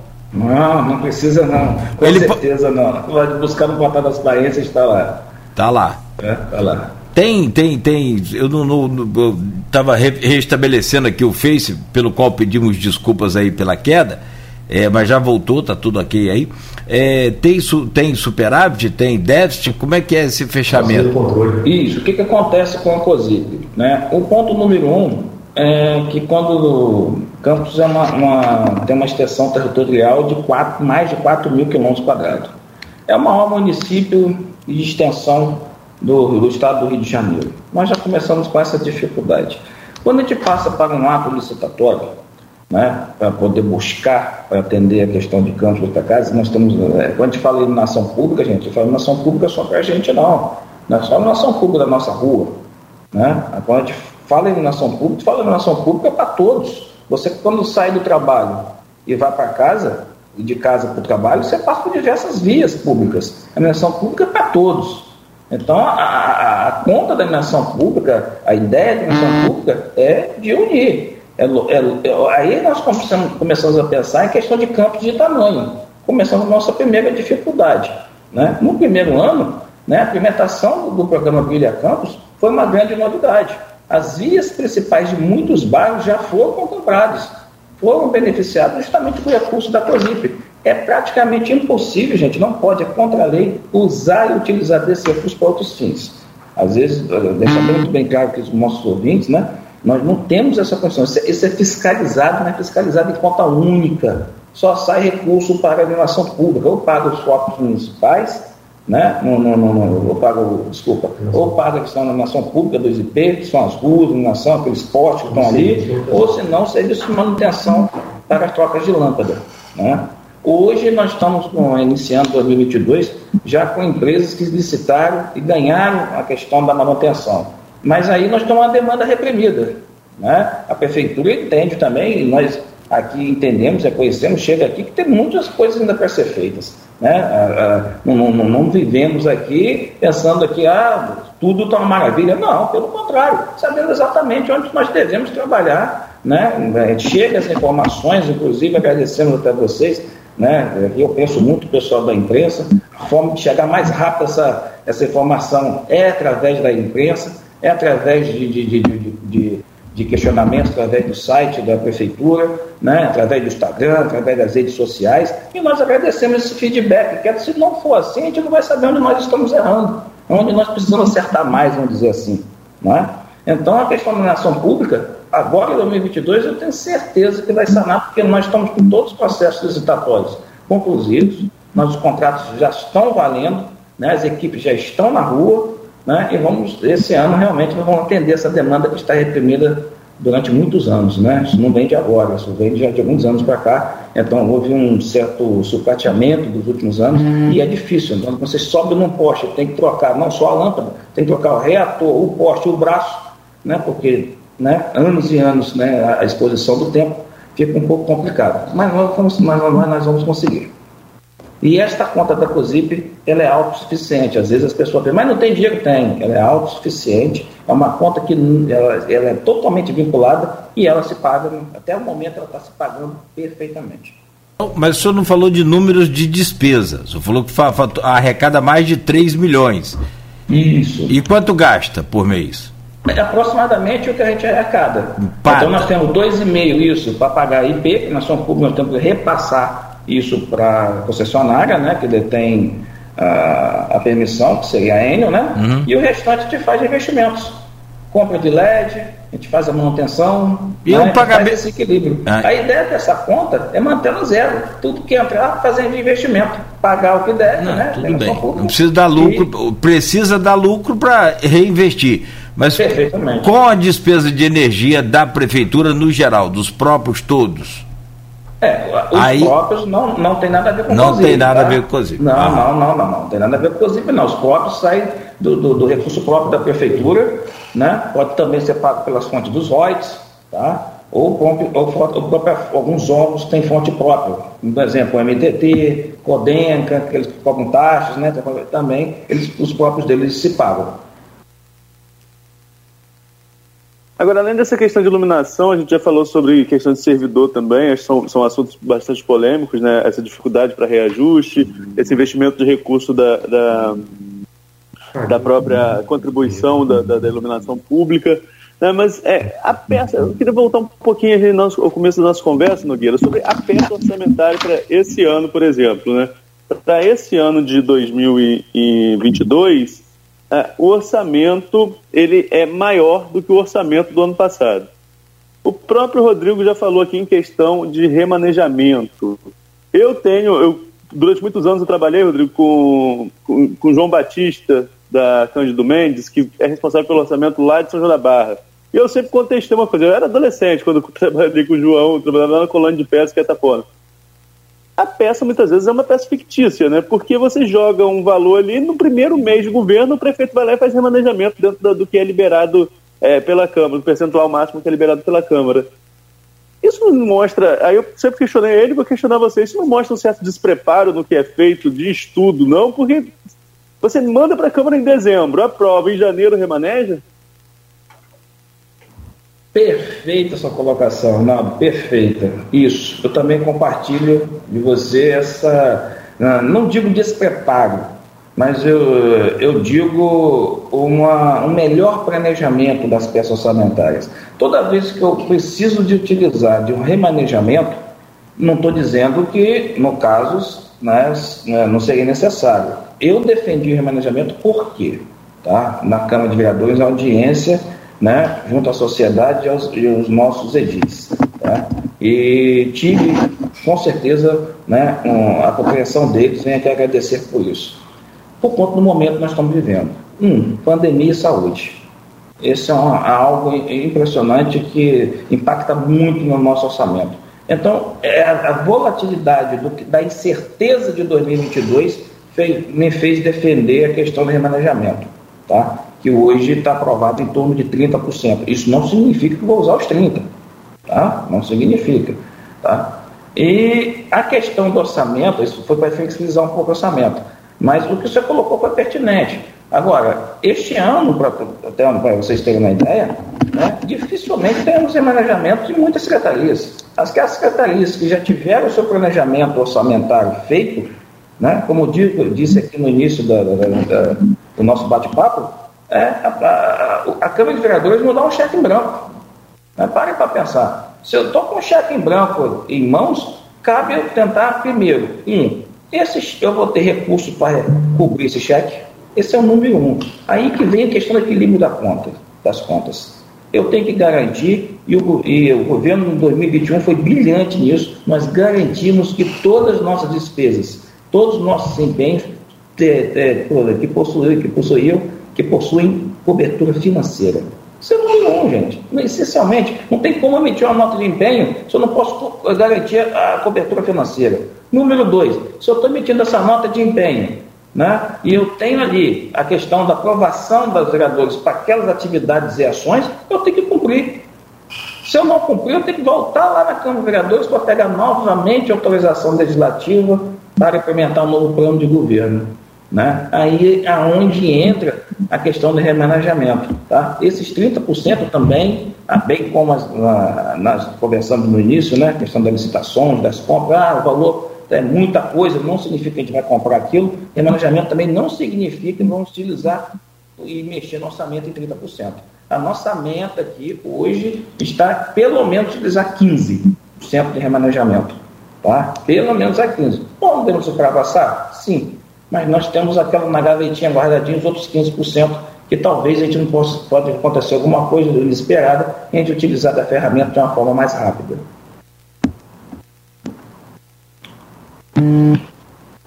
Pois não, Nogueira, tá, não, perfe... não, perfeito. Não, acho que é por aí. O, o, a questão do. Mas é polêmico, é, foi o que o Arnaldo falou. E os prefeitos buscam 50. Eu não sei se isso é forma de negociação, pedir mais para ganhar o ideal, enfim. Né? O, é sempre um, uma briga. Bom, deixa eu fazer o intervalo comercial, são 8 horas e 20. Deixa eu, só, deixa só rolar a bola para a gente começar o próximo bloco. A gente tem que falar com o Rodrigo sobre as etapas do planejamento 21, 22, 23, 24, que é uma, é uma questão de longo prazo. Eu queria rolar só uma bola já até para prender a atenção do nosso ouvinte.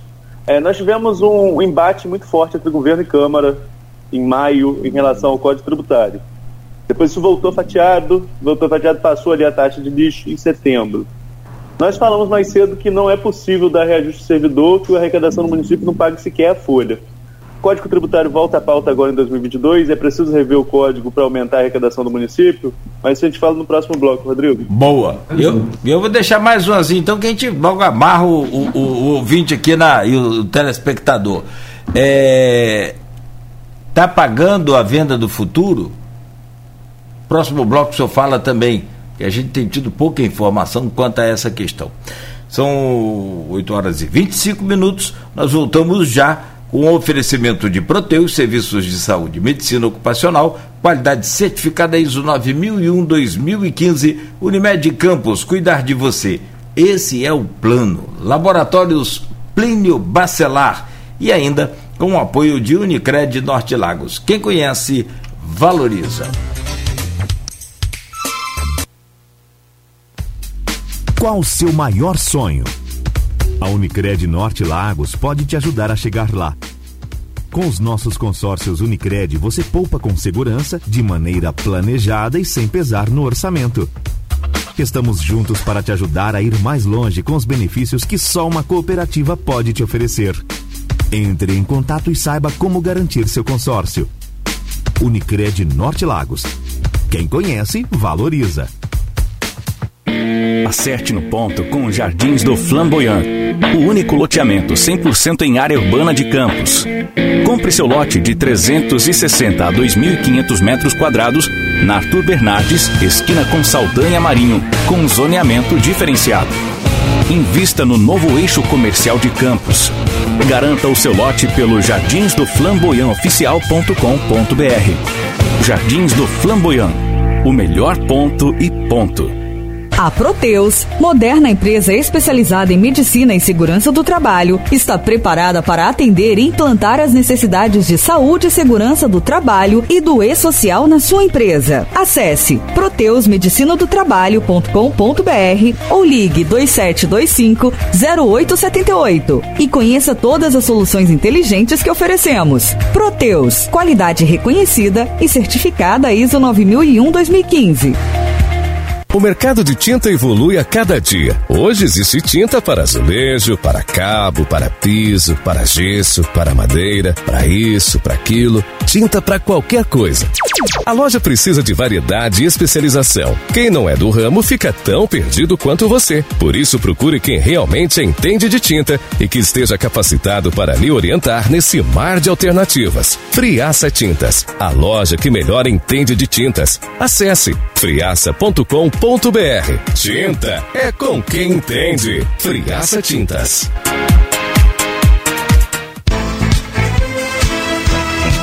Toda a riqueza da cana-de-açúcar é transformada em sonhos pela Coagro. Sonhos de quem produz, de quem trabalha e de toda uma região que cresce e se desenvolve. Usina Coagro, gerando muito mais do que renda, mais que desenvolvimento gerando esperança. Coagro, referência na produção de açúcar e etanol. Você sabe o que você só encontra na Unimed Campos? Serviços exclusivos, mais praticidade para marcar consultas, mais agilidade na autorização de exames e facilidade de atendimento. E ainda tem acesso aos programas do Espaço Viver Bem. Essa é a sua Unimed. Conheça mais do que só a Unimed Campos pode te oferecer. Fale com a gente pelo WhatsApp 2720-0661. Unimed Campos. Cuidar de você. Esse é o plano. Devido à pandemia do coronavírus, recomendamos aos nossos clientes que solicitem os serviços pelos canais de atendimento não presencial. Site www.aguasdoparaíba.com.br, pelo aplicativo Cliente Águas, pelo chat interativo, que está disponível no site e no aplicativo, ou pelo 0800 772 0422. Águas do Paraíba, estamos mais perto de você. Não deixe que o lixo se torne um problema para a sua vida. Faça a sua parte. Lixo tem lugar certo. Cidade limpa. Responsabilidade de todos nós. Eu amo, eu cuido. Quando se pensa em exames laboratoriais, logo vem em nossa cabeça Laboratório Plínio Bacelar. Exames de rotina e os mais complexos, como exames de genética e biologia molecular, através do setor de biomol. O Laboratório Plínio Bacelar acompanha a tendência mundial em exames laboratoriais, com o que há de mais moderno e tecnológico para garantir o melhor resultado, auxiliando a classe médica na prevenção, no diagnóstico e no tratamento dos pacientes. Laboratório Plínio Bacelar Compromisso com a qualidade desde 1942.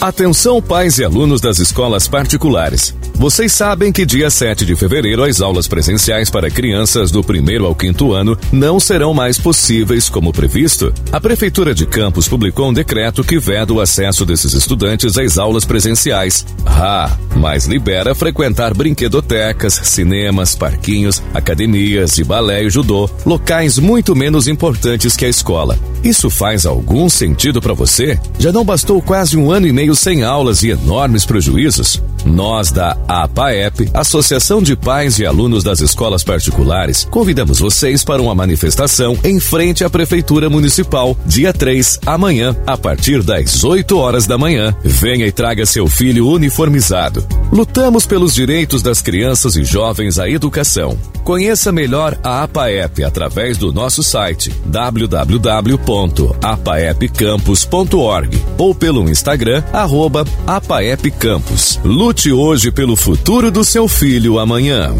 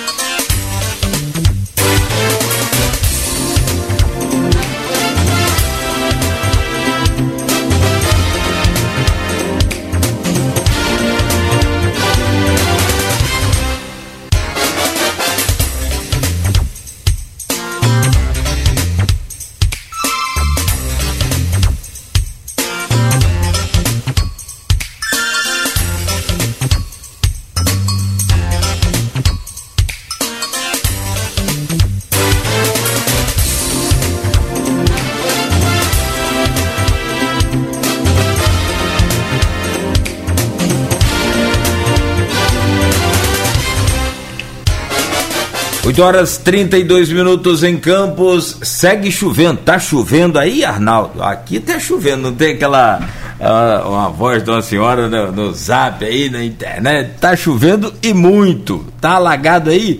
Tá também. 8 horas 32 minutos, voltamos com o oferecimento de Proteus, serviços de saúde e medicina ocupacional, qualidade certificada ISO 9001-2015. Unimed Campos, cuidar de você esse é o plano. Laboratórios Plínio Bacelar e também com o apoio Unicred Norte Lagos. Quem conhece, valoriza. Hoje, conversando com o professor, secretário de Transparência e Controle do município de Campos, Rodrigo Rezende, meu caro Arnaldo Neto. Vamos lá, Nogueira, nós estamos aí mais ou menos meia hora e temos alguns assuntos nas perguntas pertinentes do grupo também. No, e no comentário chegou uma pergunta do Fernando Loureiro que também é pertinente aí, mas eu vou voltar ao, ao tema que eu deixei no bloco anterior, Rodrigo. É, em relação ao Código Tributário Municipal. Chegou uma proposta à Câmara, essa proposta criou, gerou inclusive um racha na base governista, enfim, essa novela toda que a gente acompanhou de maio a setembro de, do ano passado. Mas qual a sua perspectiva para aumentar a arrecadação do município, aumentar a arrecadação própria, que nós já apontamos aqui que não paga sequer a folha de pagamento do servidor. Esse projeto deve voltar à Câmara agora em 2022, no seu ponto de vista? E quais seriam as saídas para aumentar a arrecadação do município se não alterar o, o Código Tributário? Bom, eu, como especialista na área da administração pública, eu defendo isso em duas, em duas, duas partes, né? O Claudio colocou muito bem colocado aqui, né? Geralmente, não, aumentar a receita não significa aumentar a questão dos impostos, né? É lógico que cada caso é cada caso. Numa audiência pública, eu perguntei para o público e falei: quanto você paga de taxa de imposto de, de taxa de lixo? Foi só uma pergunta. Né? A pessoa sequer não se lembrava, porque é uma taxa tão pequena que vem, né, pequena relativamente para alguns, né, mas pode ser grande para outros, relevante para outros, dentro do PTU, né, que ninguém se lembrava. Aí vem, é, aí vem aquela questão da discussão. Qual é, qual é a maneira justa de se cobrar a taxa de lixo? Eu devo cobrar essa taxa de lixo melhor para um certo setor? Para a pessoa física? Para a pessoa jurídica? Por bairro? Essa discussão, né, entendo eu, né, que deveria ser discutido pela Câmara. A Câmara é que deve levar essa discussão para dentro. Ali nós estamos representantes da sociedade para tentar amenizar né, e discutir né, é, qual é a melhor maneira de se arrecadar. Nós aqui do Executivo, nós temos uma meta. Bom, a coleta de lixo, todo mundo, é, é feito em todo o município. Pedidos de passagem, a coleta de lixo, nossa, é quase que perfeita. Tem um índice de, de satisfação enorme no nosso município. Né? Dificilmente você vai falar que tá, o caminhão do lixo não passou na sua rua. Né? Naquele horário, naquele, é isso né, é algo brilhante. Né? A empresa que detém a concessão realiza um serviço exemplar né? atende o anseio da sociedade.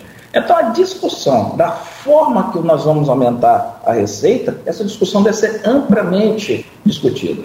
E a Casa de Leis deve assumir, nós entendemos, estamos aqui à disposição para fomentar em questão de números, fomentar em questão de, de impacto, né? mas essa discussão deve ser feita lá, que ali estão nossos representantes. Né? Então, eu estou falando do lixo, gente, mas estou falando da nossa receita em geral. A outra parte é questão nossa mesmo. Lembra eu falei que este ano é o ano de aumentar os nossos investimentos? Esse ano é um ano de promover a questão da assistência? Quando aumenta o investimento numa obra, por exemplo, supondo que vou fazer trabalhar com infraestrutura, eu, eu acabo aumentando o nosso investimento de ISS, de imposto de serviço. Então, se eu estou dando emprego, estou fazendo investimento, também estou tendo retorno daquele, daquele, da, da, daquele ISS que já existe, já está previsto né? no, no, no Código Tributário.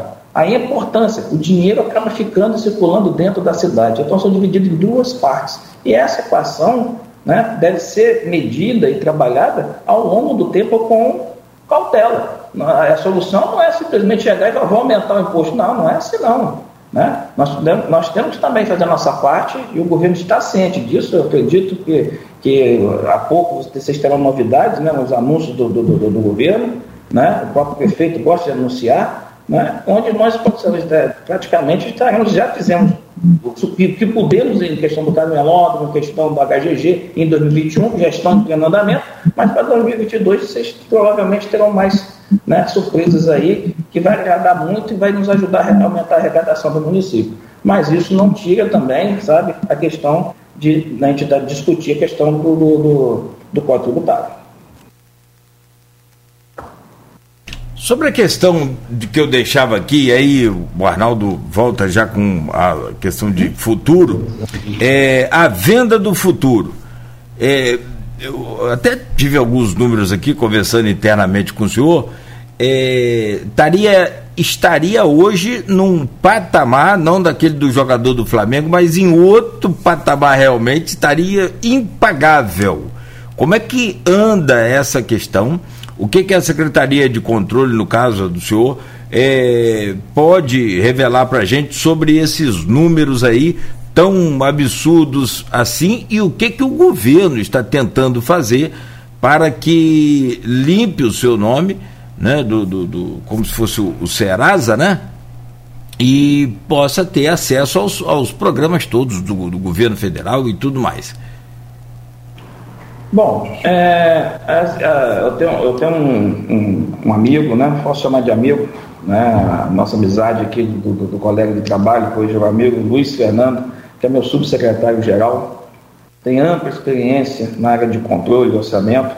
Ele, ele sempre, quando, quando nós, nós estamos na Câmara, ele sempre fala, não, ó, antecipação né, de, é, venda de, de, de, de, receita, não, na verdade isso é uma antecipação de crédito. O que houve na época foi tentar sanar exatamente né, aquele, manter o equilíbrio é, orçamentário financeiro né, e fiscal naquele momento. Então a antecipação ela foi necessária para aquele momento, para sanar, porque houve uma queda enorme dos royalties, inesperada, no final dos anos da, da, da, da gestão né, de, de, de, de Rosinha, e foi necessário aquilo, gente, foi uma, uma, uma, vacina necessária naquele momento.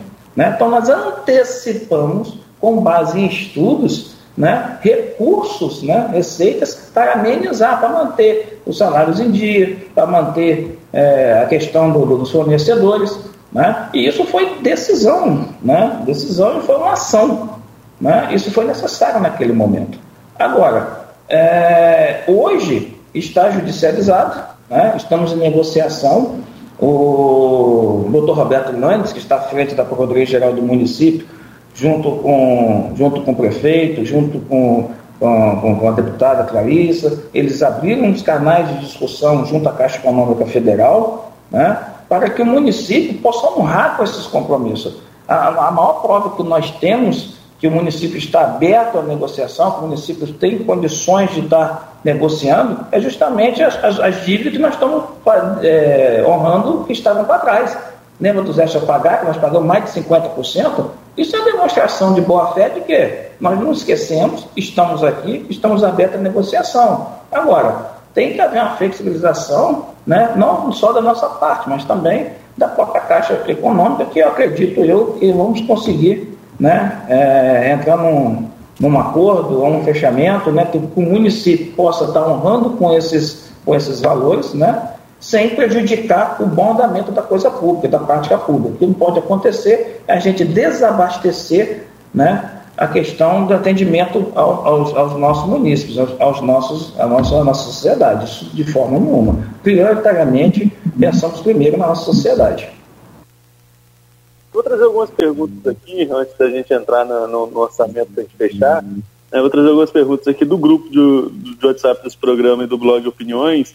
Tem duas perguntas que foram colocadas aqui. Uma da Silvana Venâncio, que sempre participa junto com a gente aqui das entrevistas, mas ela fala mais de, de, de, maneira geral e a gente vai falar sobre isso, geração de emprego e renda para a região, investimento em infraestrutura, tudo que a gente vai falar em relação ao orçamento já já.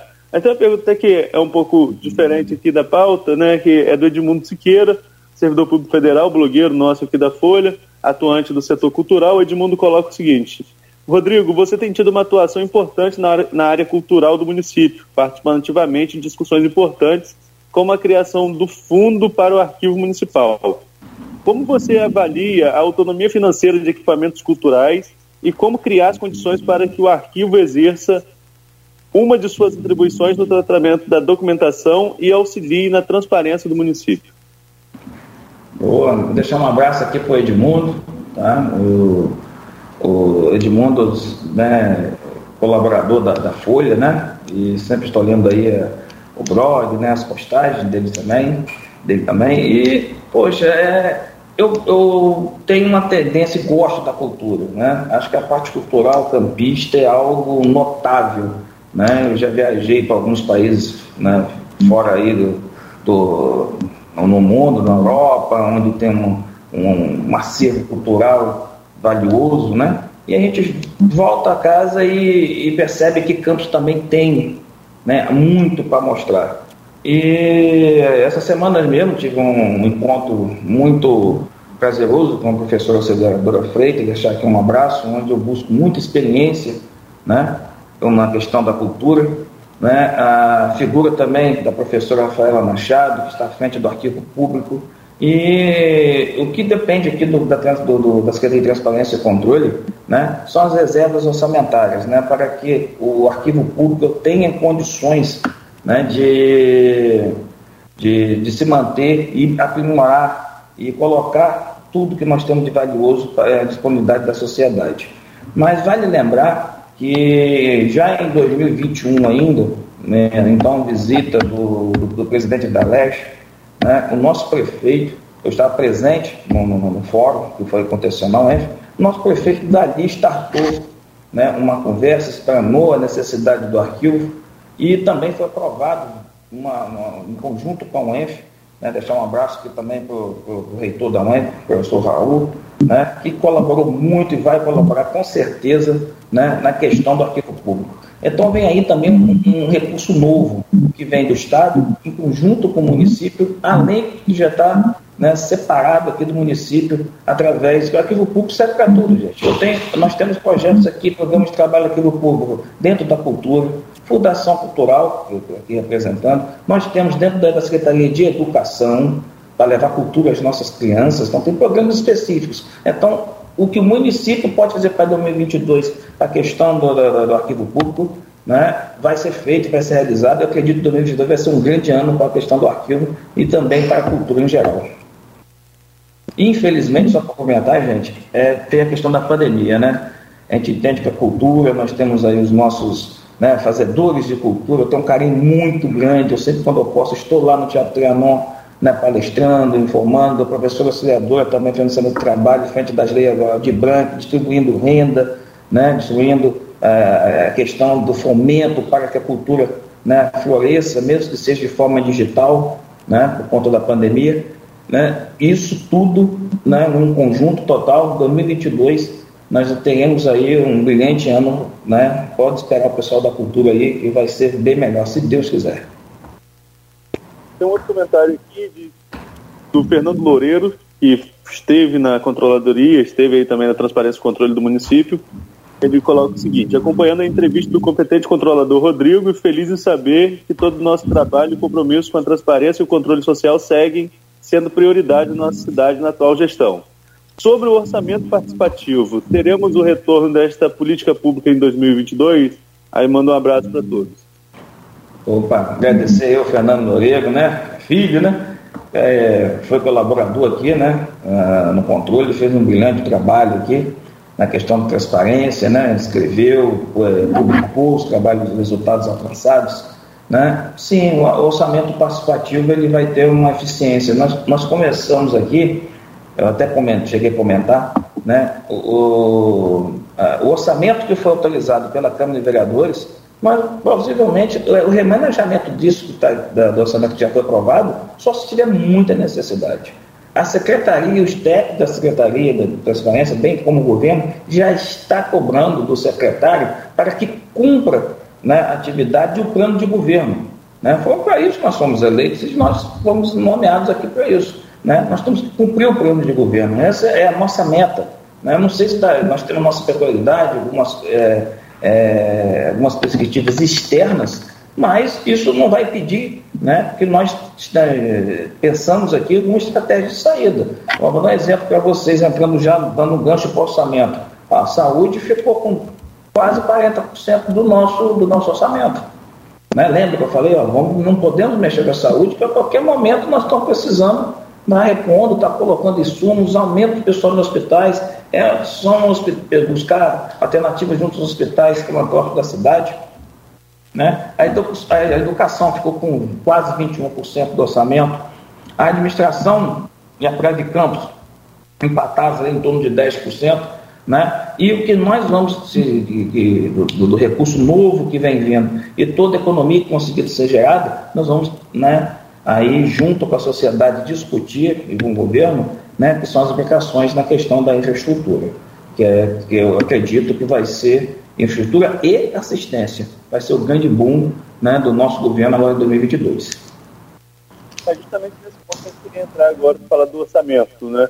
É, o orçamento deste ano, Rodrigo, ele tem, é, como eu falei mais cedo, é, ele tem um aumento em relação ao orçamento do ano passado. Né? E aí, ainda entra aí, eu faço um adendo aqui, fora fora a, a, pergunta, que o orçamento ele é maior e pode ser ainda maior, porque o de 2021 foi maior do que o planejado para 2020 e, como você disse, commodity em alta, dólar em alta, petróleo, então, é, é royalty sobe, a gente não sabe é, exatamente como vai chegar. É né? uma previsão orçamentária de 1,93 bilhão, mas não é necessariamente o que o município vai arrecadar. Pode ser mais, pode ser menos, e a perspectiva diante do cenário com royalties de petróleo é que seja até um pouquinho, um pouquinho maior. Você falou aí mais ou menos onde estão as principais é, é, fontes, é, para onde vai mais esse, é, quais as partes recebem mais recursos desse orçamento. Saúde com 40%, o mínimo constitucional é de 25%, então acima do mínimo, bem acima do mínimo constitucional. A educação também tem um mínimo de 12%, se não me falha a memória, e não sei quanto que está aí é, para esse ano. Mas, enfim, quais são as prioridades desse orçamento de 2022? 2021 você colocou que seria a questão de colocar a folha em dia. Né? E, e o governo, o prefeito Vladimir gosta muito de pontuar isso, pagou 15 folhas em um ano e ainda deixou um abono para o ano seguinte. Folha parece ser uma questão sanada. Qual é a principal, a principal, a principal meta do orçamento de 2022? Bom, a, a, a, meta continua sendo a mesma, mantendo, né, como você já disse, Arnaldo, mas a novidade é a questão da assistência social. Né? Lá, a Secretaria de Desenvolvimento Humano Social, que estava em comando, deixar um abraço aqui, ó, meu colega de trabalho, meu amigo, Xará, Rodrigo Carvalho, é, é um excelente profissional né? e está demonstrando à frente da sua secretaria um, um, uma liderança é, fora do normal. Então, é uma secretaria de ponta que atende pessoas que precisam ser atendidas naquela forma imediata e o, o que nós temos aqui para, da Secretaria de Transparência de Novidade é fomentar e aumentar e ampliar a questão social. Então, a, a Secretaria de Desenvolvimento Humano Social, a Secretaria de Agricultura, né, para poder escoar as produções, melhorar as questões da estrada, né, e a questão também da Secretaria de Obras para fazer e fomentar a questão das nossas obras do nosso município, são as três secretarias que serão grande novidade, cargo-chefe, provavelmente no ano de 2022. O município vai ter uma taxa de investimento maior. Isso, com certeza. E a gente está falando na ordem de quanto, assim? Quanto que o município investiu nos últimos anos e agora qual é o investimento previsto?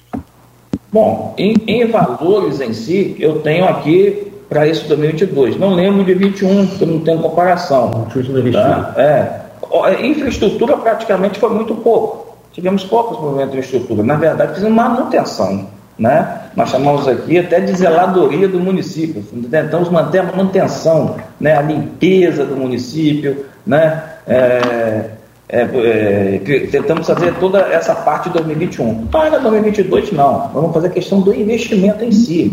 Né? Tentar gerar mais emprego na área de obras. Né? E está em torno aí de, de 120 milhões de reais. Tá? Para poder, é, nós temos de recursos disponíveis já para investir nesses programas. A assistência também, é a mesma coisa. Uma grande. Uh, nós estamos aqui com orçamento aí entre 40 e 50 milhões de reais para aumentar para o orçamento da assistência. Né? Três programas principais já foram anunciados pelo nosso prefeito, né? já estão em andamento. Um, inclusive, passou pela, aqui pela avaliação da secretaria, né? que é a questão do cartão Goitacá. Né? Vai sair, já está pronta todo o edital. Daqui a pouco está indo lá para o setor de licitação né? para que as empresas possam concorrer. Bom, posso é, é, só colocar duas questões aqui, professor, já são 8h52. É, muitos dizem que o grande problema de Campos é a saúde. Eu até concordo, é sim, a saúde, mas tem verba para isso, então a gente, e agora com essa parceria com o governo do estado, se continuar, tomara que continue, apesar de Garotinho estar com aqueles rompantes, né, sempre, como sempre ele faz, é, e aí bem que né, divide essa coisa com o governador Cláudio Castro, mas a gente torce para que né, é, isso seja é, sempre sanado. Vamos lá. Saúde, mas eu tenho um outro, na minha opinião, o transporte público é um dos problemas mais complicados que o prefeito tem. Educação, eu vou fazer a pergunta sobre educação. Tá igual tipo aquele Bolsonaro. Ele não tem problema nenhum. Ele vai lá pro cercadinho, vai lá pro cercadinho, arruma um problema doido o dia inteiro, aquilo repercute mal, aquilo é uma loucura. Então, assim, na educação me parece que estou arrumando problema sem ter. Duas perguntas. Uma sobre o transporte público. O município, o senhor falou que o MTT tem arrecadação própria, paga as taxas dele. Ele se sustenta, tem dinheiro para investir nessa estrutura? Vai ser preciso dinheiro da prefeitura porque a coisa está muito complicada. E a outra, educação, a gestão do, da verba da educação. Nós ficamos praticamente dois anos, um no governo Rafael, um 2020, né? É porque essa pandemia deixa meio perdido aqui, desculpa. 2020, governo Rafael, 2021, primeiro ano de Vladimir. Nós ficamos com a educação fechada, sem aula. Um fim de papo. Você teve um período que não pagou regência, enfim. Parece para a gente que está aqui de fora que tem um saldo muito, muito, muito positivo no caixa da educação. E os colégios, nós aqui, Arnaldo Neto, numa das entrevistas que fizemos com os secretários, falamos no ano passado, bem antes, bem antes de outubro, não me lembro bem, Falamos, gente, está na hora, secretário, faz a licitação para começar as obras hoje, para janeiro tá pronto. Janeiro, começar a obra, não vai dar tempo para entregar em fevereiro. E aí, tá aí no que tá, a gente está vendo. Conclusão: educação tem dinheiro em caixa, tem muito dinheiro em caixa, por conta dessa paralisação da pandemia, e o transporte público tem como resolver essa solução por conta da arrecadação? Vamos lá, vamos então pelo transporte público. O transporte público, né, essa semana foi, né, foi notícia aí, né? Foi que, que esperou muita atenção a questão do governo municipal, né? Junto, junto para tentar equalizar né, um lado, né, a questão do ônibus, o lado da questão da van. É, também acredito que não é questão, não é o investimento em si. Nós estamos ali numa questão de discussão né, de, de, de share, isso é, de espaços. Né? Então, essa negociação está sendo feita através, porque é, é uma ação que está judicializada, né? a prefeitura, até onde eu estava acompanhando, junto à Procuradoria, está judicializada. A prefeitura está tentando equalizar entre os setores para achar uma solução. Né? O problema em si do transporte público não está em questão do investimento. Tá? Acredito eu que não é esse o problema. Hoje a questão do transporte público, né, por parte da prefeitura em si, é saber equalizar para que os entes, as pessoas que estão envolvidas se entendam primeiramente. Né? É, é muito difícil, Claudio Arnaldo, né, no meu ponto de vista como gestor público, né, entender que o governo vai impor. Né? É quando a gente impõe, a gente está fazendo o quê? Não está tendo um modo de gestão participativa, que é tanto cobrado de nós. Né? Antes de, de, de, de tomar a decisão, que, que o prefeito e todo aglomerado da comissão, né, agradecer aqui ao secretário Juninho Virgílio também, que está à frente, incansável, né, eles estão tentando o quê? Entrar no, no, no, no meio termo, não é isso? Para depois sim saber o que vai acontecer, questão de que a prefeitura pode estar ajudando e colaborando para sanar o problema, porque a nossa intenção é? Atingir os anseios da sociedade. Nós não estamos aqui para atingir um anseio de, do, do, de, um, de, um, grupo ou de outro. Isso de forma nenhuma. Isso não, não, é, não passa pela, pela, nossa cabeça, acredito pela, cabeça de ninguém.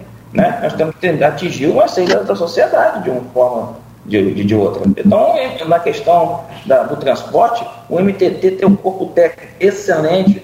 Eu estou no, no, no, no trabalho de gestão há muitos anos e há tempo eu não vejo uma equipe tão capaz tá? uma, uma equipe tão preparada a ponto de achar uma solução já em breve para isso. Eu, eu, acredito que já deve ter, né, em brevemente, uma solução equalizada, um acordo feito aí para podermos atingir a sociedade da melhor forma possível com o serviço público de transporte. Né? O, o outro ponto foi, desculpa, esqueci. Educação. Ah, educação. Educação, às vezes, né, as pessoas não entendem uma, algumas equações. A equação da educação também não é fácil. Vou dizer para vocês, educação é seguinte conta, 70% eu tenho que gastar com funcionalismo. Tá? Né? E são duas vertentes. Tá? Dinheiro próprio arrecadado do município, próprio. Tudo que o município, a cada um real que o município arrecada próprio, seja de PTU, ISS, 25% vai para vai a educação. Obrigatoriamente. Então, 25% os recursos próprios estão lá guardadinhos, separados, e é muito vigiado, muito fiscalizado pelo Tribunal de Contas, né, Ministério Público, etc. Né? Isso é fato. O outro vem da questão dos recursos federais. 70% eu tenho que gastar no mínimo com folha. Né? O município fechou com 70,2%, foi publicado agora dia 2 no Diário Oficial, edição suplementar, o fechamento de 2021. Então. Desculpa, sua imagem não está chegando aqui para gente Ih, perdão, eu não escrevi aqui, passei aqui na frente. Aqui. Perdão, ah, perdão. Ah, Acabei não. desfazendo aqui. Não que lá seja essa beleza. Ei, internet tá na computador. Não, ainda bem que ele não é, ouviu. Eu, tô, eu falei, não, sabe que eu, eu falei que lá, que não seja lá essa beleza toda, não faço muita questão não, mas é bom. Aí tá, que acontece? Desculpa. 70% ah. de folha, atingimos 70%, tá? 20% manutenção das escolas, estão sendo feitas agora. Houve a licitação, ah, os contratos já estão ativos, né? já está sendo feito agora. E 10% ficou para esse ano 2022. Né? O que, que a lei entende? O, o, o, então, é, 30% praticamente, 20% vai para o custeio e 10% para iniciar o ano. Porque janeiro é um ano que eu tenho que até com os contratos vigentes. Não para. Em janeiro houve manutenção, está havendo manutenção de várias escolas, né? Falou dividido em lotes, né? O professor Marcelo Férez, deixar um grande abraço para ele aqui. É um grande colega, um grande companheiro, muito competente no que faz, né? E, e também volto aqui na tua questão de, de, de, defender ou não, é questão de, de, de pensar, gente, nós temos 250 equipamentos na área de educação incluindo sete servidores. A, a Secretaria de Educação é a maior secretaria em número de servidores que nós temos. É uma secretaria muito grande. Então, qualquer coisa que emana da educação, nós estamos falando de milhões de reais. Né? Então, a questão da gestão dos recursos da educação não é uma coisa tão simples de, de, de, de sanar, não. Né? É algo que é, a proposta que está vindo da educação é algo que está sendo para ser implementado. Nós temos que melhorar os nossos pactos tecnológicos para pegar essa educação com qualidade ao aluno, mas por meios que, que sejam, como digamos, permanentes. Não adianta a gente gastar o dinheiro que está, mas tem muito dinheiro. Lógico que tem. Nós temos lá o recurso que está reservado para manutenção, são os 20%, os 70% é folha, nós pagamos, né? E os outros 10% é manejando para 2022. Para quê? Usar, talvez, posso usar também folha, caso haja necessidade, mas acredito que não, que não, que não, não tem essa necessidade, né? porque todo mundo está com esse com pagamento em dia, mas o que está precisando são os equipamentos, a melhoria dos equipamentos. Vamos comprar computadores, precisamos comprar é, precisamos capacitar professores, precisamos fazer outras, trazer outras ferramentas né, para, para a educação. E isso está muito bem desenhado, está num projeto bacana, o professor Marcelo apresentou aqui no, no, no, no SESEC, né? Isso, a questão da, da, da, da, extensão da educação para todo o município, né? E tem dinheiro em caixa? Tem, mas ele já está destinado. Ele tem destino certo, recurso certo. E simplesmente eu não posso tirar dinheiro da educação e jogar para qualquer lugar. Ele tem uma. Ele, a educação é toda carimbada, tem destino correto. Né? Mas o que está na educação hoje, deixa eu ver se eu tenho aqui os valores de quanto que eu tenho hoje de despesa. Bom, deixa eu ver aqui. Tem hoje de sobra, sobrou isso aqui, 120. Ah, tá. Só para dar um número. essa voz um aí, número, né? essa voz não é de Lombardi, não. Essa voz aí é do É. Mário. É do, Do Mário, Mário, é do Mário. Filho do meu amigo Mário Lopes. Isso. Deve estar nos ouvindo aí, deixar um abraço para ele, para a esposa Aparecida aí. É, 120 milhões de reais nós temos em caixa hoje para a educação. É um recurso relevante? Sim. Mas está destinado para manutenção, destinado para comprar cadeiras, mesas, equipar, treinar professores.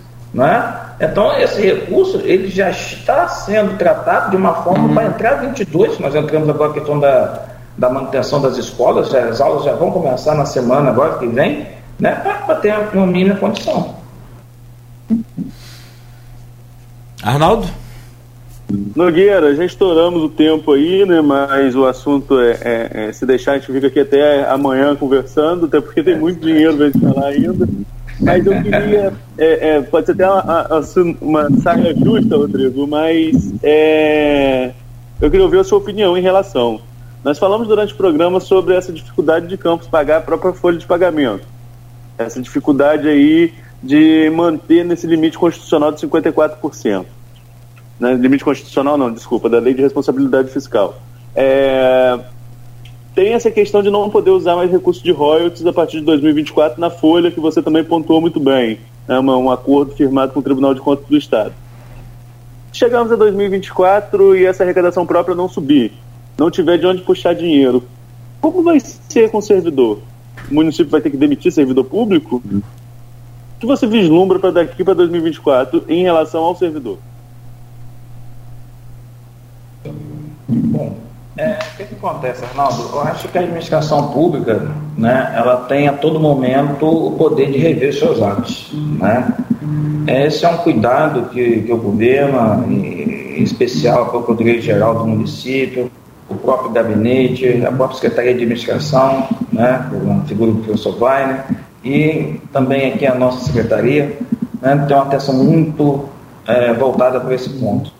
né. Nós estamos né, enviando, né, vamos enviar projetos né, que sejam plausíveis de discussão para a Câmara, com certeza isso vai acontecer novamente, já conversamos aqui, né?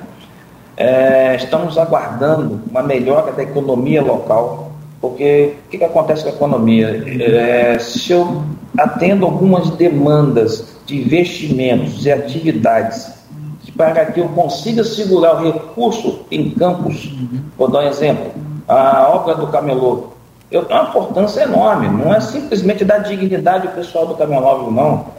Não vai muito além disso. Nós estamos mantendo o recurso ali, provendo para que aquelas pessoas mantenham suas famílias, mas também nós estamos fazendo com que o dinheiro circule dentro de campos. Né? Além da dignidade, vamos dar condições de fomentar né, que aquele trabalhador, muitas vezes é autônomo, né, microempresário, ele tenha condições de estar ampliando e melhorando as suas rendas dentro da cidade. Então, isso é importante para a cidade. Quem tem a ganhar que é a cidade, através da arrecadação de impostos. Né? Então, essa é ideia de fazer o investimento. Né? Lembra que eu dividi em duas vezes? Não é só a responsabilidade de aumentar impostos, isso não significa isso. Né? Então, lá em 2024, ele tem que chegar com essa equação da melhor maneira possível. A questão de demitir servidor está completamente descartada nesse momento.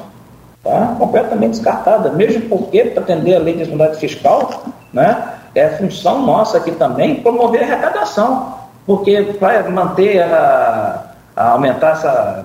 manter e, e criar meios da arrecadação. Então, para atingir esse índice, não é questão só de aumentar, eu não posso aumentar a folha desesperadamente que eu vou aumentar o índice, mas também eu tenho que manter a questão da arrecadação. É uma equação. Né? Se a minha arrecadação própria aumentar, eu tenho condições de manter a folha. Agora, se a minha arrecadação própria não aumentar, eu tenho condições de manter a folha como está.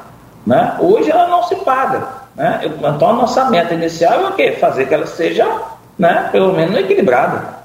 Essa é a nossa meta para 2024. Não, vamos manter para que ela seja equilibrada. Aí depois, né, sim, né, durante esse percurso todo até 24, né, né, a questão de reposição salarial, a questão de outras maneiras. Então, o que, que é importante hoje? A gente conseguir gerar renda, dar emprego para a nossa população, melhorar a nossa arrecadação, saber a melhor forma de cobrar os impostos, discutir. Isso nós não podemos fugir disso nesses próximos anos. Nós temos que sanar esse tipo. Nós, hoje a sociedade, né, acredito eu, né, espera isso da gente. É por isso que nós estamos aqui, né, para encarar o problema de frente né, da melhor maneira possível, trazer a sociedade, trazer essa discussão para dentro, para perto, para a gente chegar num, num, digamos, numa, um, um, denominador comum, né, que seja ideal e, e que seja ideal para todos de uma forma ampla e discutível. Muito bom, secretário. Quero dizer que, se der, o que Arnaldo falou, mas essa aí foi a do. Microfone, cara, microfone. Ah, perdão. Está com um probleminha aqui? Desculpa. É, perdão. Ah, essa foi a pergunta do bilhão. Pronto, fechou o programa. É, Obrigado. Quero agradecer muito ao senhor, ao Mário. É, assim, é a primeira vez que a gente se fala e se fala aqui pela Folha também. Espero que seja a primeira de muitas. É, claro que a, a sua pasta é aquela pasta importante, mas que pouca gente tem acesso, hoje com mais acesso, claro, por conta do, do, do portal da, da, transparência, mas por conta de entrevistas como essa que o senhor nos concede aqui do Grupo Folha, é que a gente passa a entender e levar até a população um pouco mais de clareza, de conhecimento, até para que se comente, comente aí embasado naquilo que de fato está acontecendo e de fato o que o senhor passou para a gente. Espero que todos esses planejamentos aí que o senhor fez aqui, que o senhor sabe muito bem, né, possam ser realizados torço muito e muito, como sempre torci, para todo e qualquer governo, porque independente de, de, votar, independente de partido, de gostar de A ou B, é a nossa cidade, eu vivo dessa cidade, eu visito o comércio de campos no mínimo uma ou duas empresas por dia, novas, que eu nunca visitei.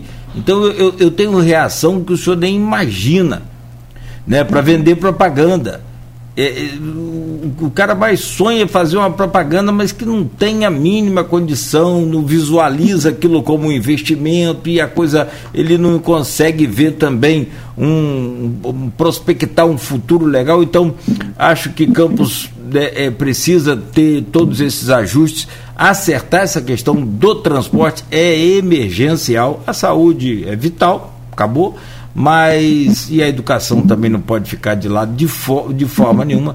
E a gente torce muito para que tudo isso se alinhe, tudo isso dê, dê o seu ponto certo na hora certa aí. Um grande abraço, muito obrigado mais uma vez. Obrigado, Claudio, obrigado, Arnaldo. Agradeço novamente pelo convite. Estou à disposição né, de todos vocês, né? Deixar um abraço aqui para os ouvintes da Folha. Tá? Um abraço aí para todos que colaboraram com as perguntas, tá? E agradeço, estou à disposição. A secretaria está aberta, tem no site da prefeitura um telefone. Esse telefone funciona, podem ligar, tá? O horário de atendimento está lá, os telefones estão lá, estamos inteiramente à disposição.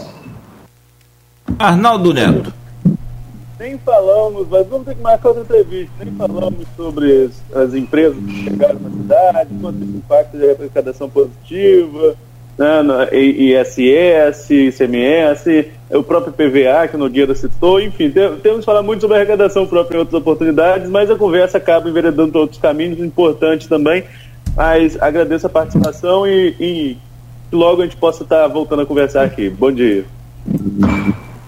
Bom dia a todos. Valeu. Valeu, professor. Muito obrigado. Arnaldo, então amanhã de volta às sete da manhã com mais um Folha no Ar, primeira edição. Combinado? Isso, Nogueira. Amanhã às sete a gente está de volta.